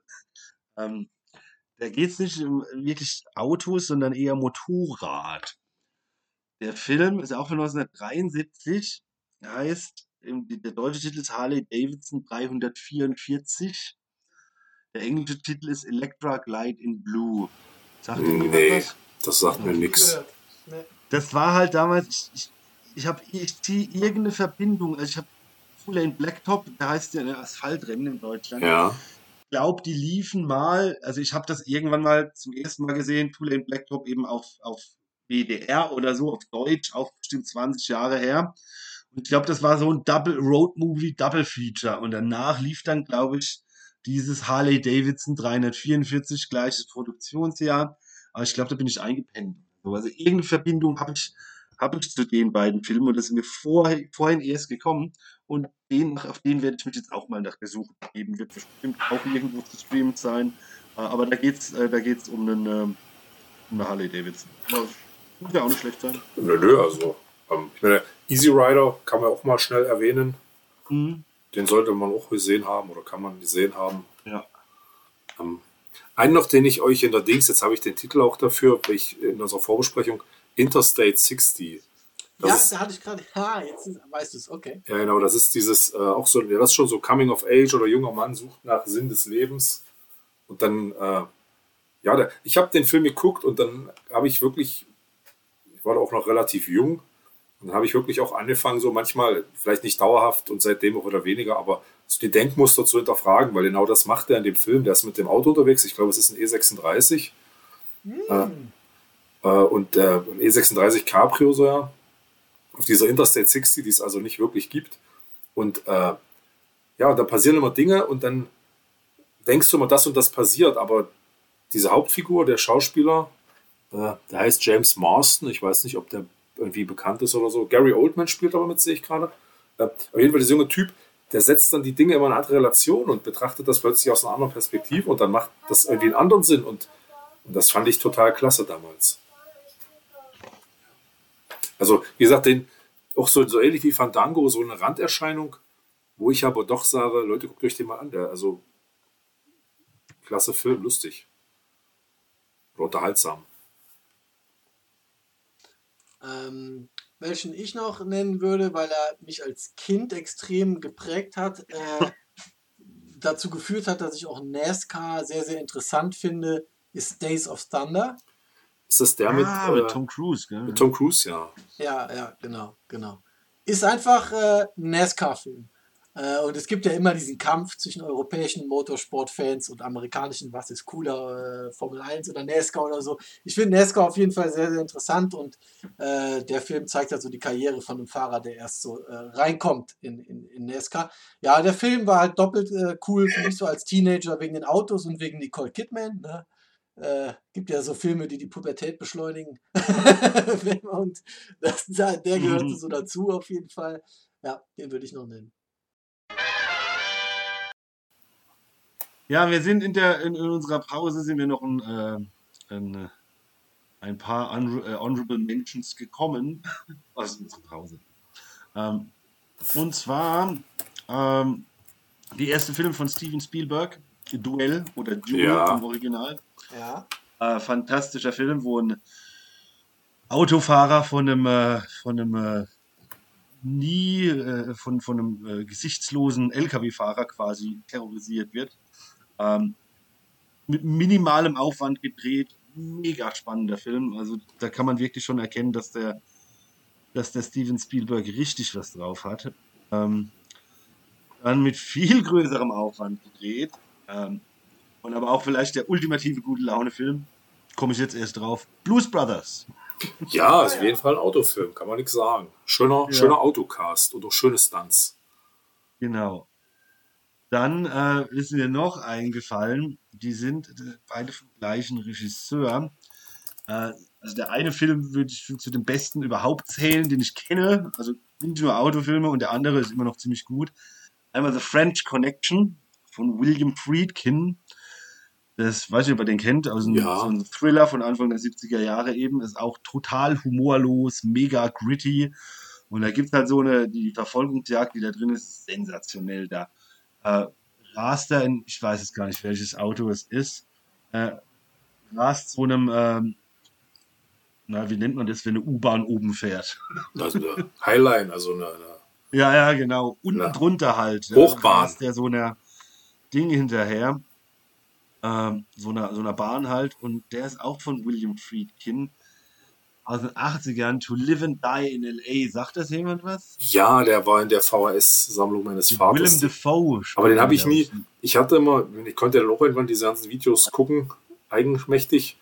Aber diese Videokassette einzulegen, hatte mich nie gereizt. Ich fand diese Video, ich weiß, ich fand diesen Klappentext sozusagen auf der VHS-Hülle doof. Ich habe das nie geguckt. Das ist natürlich jetzt schade, wenn du den jetzt empfiehlst. Mhm. Äh, die Idee, Also die, ist, das ist, ist ein guter Thriller und da ist halt am Ende so eine, äh, auf so einer, das ist toll gemacht, diese Verfolgungsjagd. Also- so auf so einer ziemlich vollen Autobahn. Ja, wenn du das jetzt empfiehlst, äh, wie gesagt, die VHS gibt es auch noch, aber wir haben halt keinen Videorekorder mehr und ich werde doch jetzt keinen kaufen dafür. Ah, natürlich nicht. Das, das, also der ist schon bekannt, der Film, den findest du. Eine, ein Film vielleicht noch, da bin ich nur mal zufällig auch über so YouTube-Clips drauf gestoßen. Das Coole an dem, oder das ich habe den Film nicht gesehen, deswegen ist jetzt, kann ich jetzt nicht den als Empfehlung aussprechen, aber auf den ich mal hinweisen möchte. Bin gespannt, was du sagst. Äh, es, ist, es spielt Burt Reynolds mit. Er fährt einen Pontiac und er hat einen Adler auf der Motorhaube. Ja, und jetzt- das ist ist dann am Ende aber natürlich nicht der Schlitzohrfilm. Nee, denn der Pontiac ist nicht schwarz, sondern der ist Ja, ich rot. weiß, was du meinst. Und der Film heißt Äh. Hooper. Äh, Ah, nee, du Und weißt. das ist, das ist so ein, der spielt so ein Trash-Stuntman, der halt irgendwie von einer Stuntproduktion sich zur nächsten hangelt oder so und eben in diesem, und das krasse ist, es Burt Reynolds, das Auto hat den Adler auf der Haube, es sieht aus wie der äh, Bandit Pontiac, plus dass er eben rot ist. Und ich glaube auch Hooper ist sogar der ältere Film. Ich weiß nicht, von wann ist der erste Schlitzohr-Film? Von 77.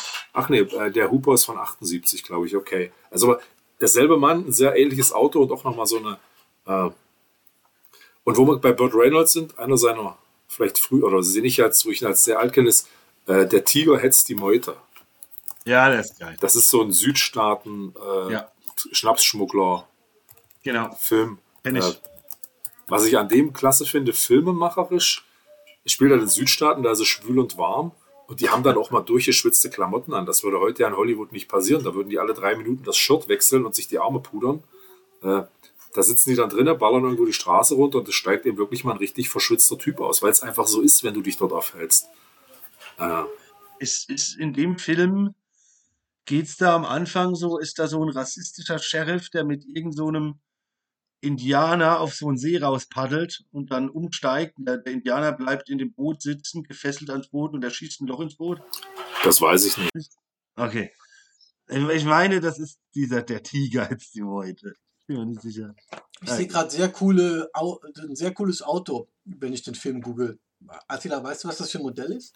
Ich weiß nicht, welches Bild du jetzt, was du siehst. Äh, hau mal einen Link, hau mal einen Link So, hier. ein- so ein brauner, so ein brauner Fünftürer, den er quasi fährt. Also bei Hau mal einen Link hier in die in so ein Chat-Tool. Also ich habe äh, vermutlich andere Bilder als du. Brauner Fünftürer. Ach hier, äh, das müsste sowas wie ein Ford LTD sein oder Oh ja, obwohl in Ford LTD habe ich eine andere Schnauze im Kopf jetzt. Aber gut, das aber ja verschiedene Modellreihen. in den 70ern haben die ja jedes Jahr wirklich die Fronten von den Autos gewechselt, um immer up to date Ja. zu sein.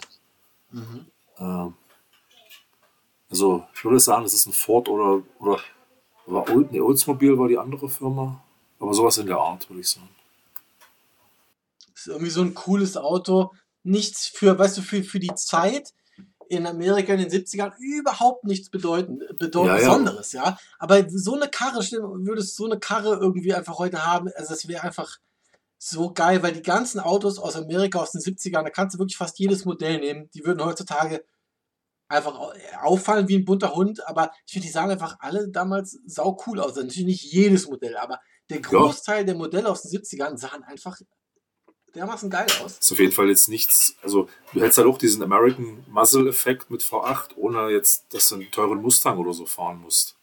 Ja. Äh, der hat trotzdem ein cooles, cooles Auto, das stimmt schon. Ja, die Linienführung ist, äh, ist einfach cool, auch wenn es nichts überkandideltes ist. Ne? Ja. Ja. Geht's nun dem, ist das so, also weil die, die NASCAR hat seinen Ursprung ja tatsächlich irgendwie so in dieser Szene der, der Schnapsschmuggler in der Prohibition. Hat das was damit zu tun, weil gesagt hast, dass er Schnapsschmuggler Nee, ist in dem der Film? Film spielt ja hier in den 70ern oder so. Also der ist Viel, sozusagen, spielt viel später, ja. der stimmt, ist sozusagen zeitgenössisch, wo er gedreht wurde. Äh, Also diese NASCAR-Sache, das ist ja tatsächlich alles noch älter. Das ist, äh, war ja dann während der Prohibition, so in den Ja. 20er Jahren. Und warum äh, schmuggelt er in dem Film dann Schnaps? War ja, kein, war ja nicht mehr verboten. Nee, nee, es gibt in den USA auch immer noch äh, Dry Counties, also wo Verkauf so. und Ausschank von Alkohol verboten ist. Mhm. Ähm, also ich, theoretisch darfst du dort halt zu Hause bei dir trinken, aber du musst dann halt im Nachbar-County, ich, ich, ich weiß noch nicht, wie es in den 70ern war. Äh, und warum, also ich kriege die Story nicht mehr zusammen. Ich weiß halt, dass ich den gesehen habe und von dieser herben Machart, sage ich mal, doch sehr angetan war. Mhm. Ja, den, den würde ich mir auf jeden Fall gerne anschauen wollen auch. Sieht cool aus. Dann finde ich auch raus, was das für ein Auto ist. Ähm, ansonsten, ich meine, ich nicht. Wollen wir dann langsam Ja. zum Ende kommen? Ja, gerne. Gut. Dann, äh, ja, mal sehen, ob sich, wer sich Das die hat Mühe Spaß macht, gemacht, Jungs. bis Das zum hat, äh, Ende hier zuzuhören. Ja. Aber war auf jeden Fall schön, ja, doch halt einfach nochmal von so Enthusiasten diese Filmtipps zu hören. Dann lohnt sich vielleicht doch ab und zu mal, sich aufzumachen, das anzuschauen. Ja. Ja, dann würde ich sagen, wenn, wenn, wenn den Zuhörern, wenn euch noch Filme einfallen, wo ihr sagt, ihr könnt doch den Film nicht vergessen haben, ich glaube, es geht los, Naja, dann dann, schreibt gerne an redaktion.jesauto.com ähm, oder lasst uns auf Facebook äh, einen Kommentar da oder Instagram oder Twitter auf den Yes Auto Kanälen. Das bekommen wir dann auf jeden Fall mit. ja, absolut. dann, ja, Ja, wir bekommen es nicht nur mit, wir würden es auch gerne mitbekommen, wenn es nämlich noch solche Filme gibt, äh, die man möglich, die wir noch nicht gesehen haben. Aber ich denke, es ist relativ klar rausgekommen, dass wir solche Filme nämlich mögen. Aber manche Filme geraten ja auch einfach total in Vergessenheit eben und sind möglicherweise ähm, sehr, sehr sehenswert. Wir würden uns freuen. ja, Ja, und dann äh, eine besinnliche Weihnachtszeit mit gutem Driving Home for Christmas, wenn das jemand bevorsteht. Ja, Genau, dann müssten wir dann wahrscheinlich den nächsten Podcast machen für die beste Autofahrmusik. Ja? Also ich weiß, da seid ihr auch. ja wir sind uns einig. Also, Okay, das noch als Anekdote am Schluss. Ich bin wirklich halber, also ne, auf Weihnachten nach Hause gefahren, irgendwie zu meinen Eltern, 15, 20 Jahre her. Und ich habe halt wirklich die ganze Zeit auf dem Radio die Suchfunktion gedrückt, bis irgendwo endlich mal Christmas lief. Und ich habe es geschafft. das ist doch aber auch ein schönes Lied. Also, Finde ich auch. Ich, ich, nee, das ist so eines der, also fragst du mich nach manchen Weihnachtslieder, finde ich nicht so. John Lennon gibt es noch eins, das finde ich ganz gut. Aber das ist ein schönes Lied von Chris Ray. spricht man, Ja. Oder Ria. oder So, ne? Ich weiß es nicht. so Ria würde ich auch sagen, aber würde mich nicht wundern, wenn es falsch ist. Weil ich. Und jetzt oute ich mich aber auch noch. Äh, Ich bin auch Fan von Last Christmas von Wham. Okay. ja, ja, ja. Podcast ist beendet. Frohe Weihnachten und tschüss. Tschüss. Ciao. Bis dann. Ciao.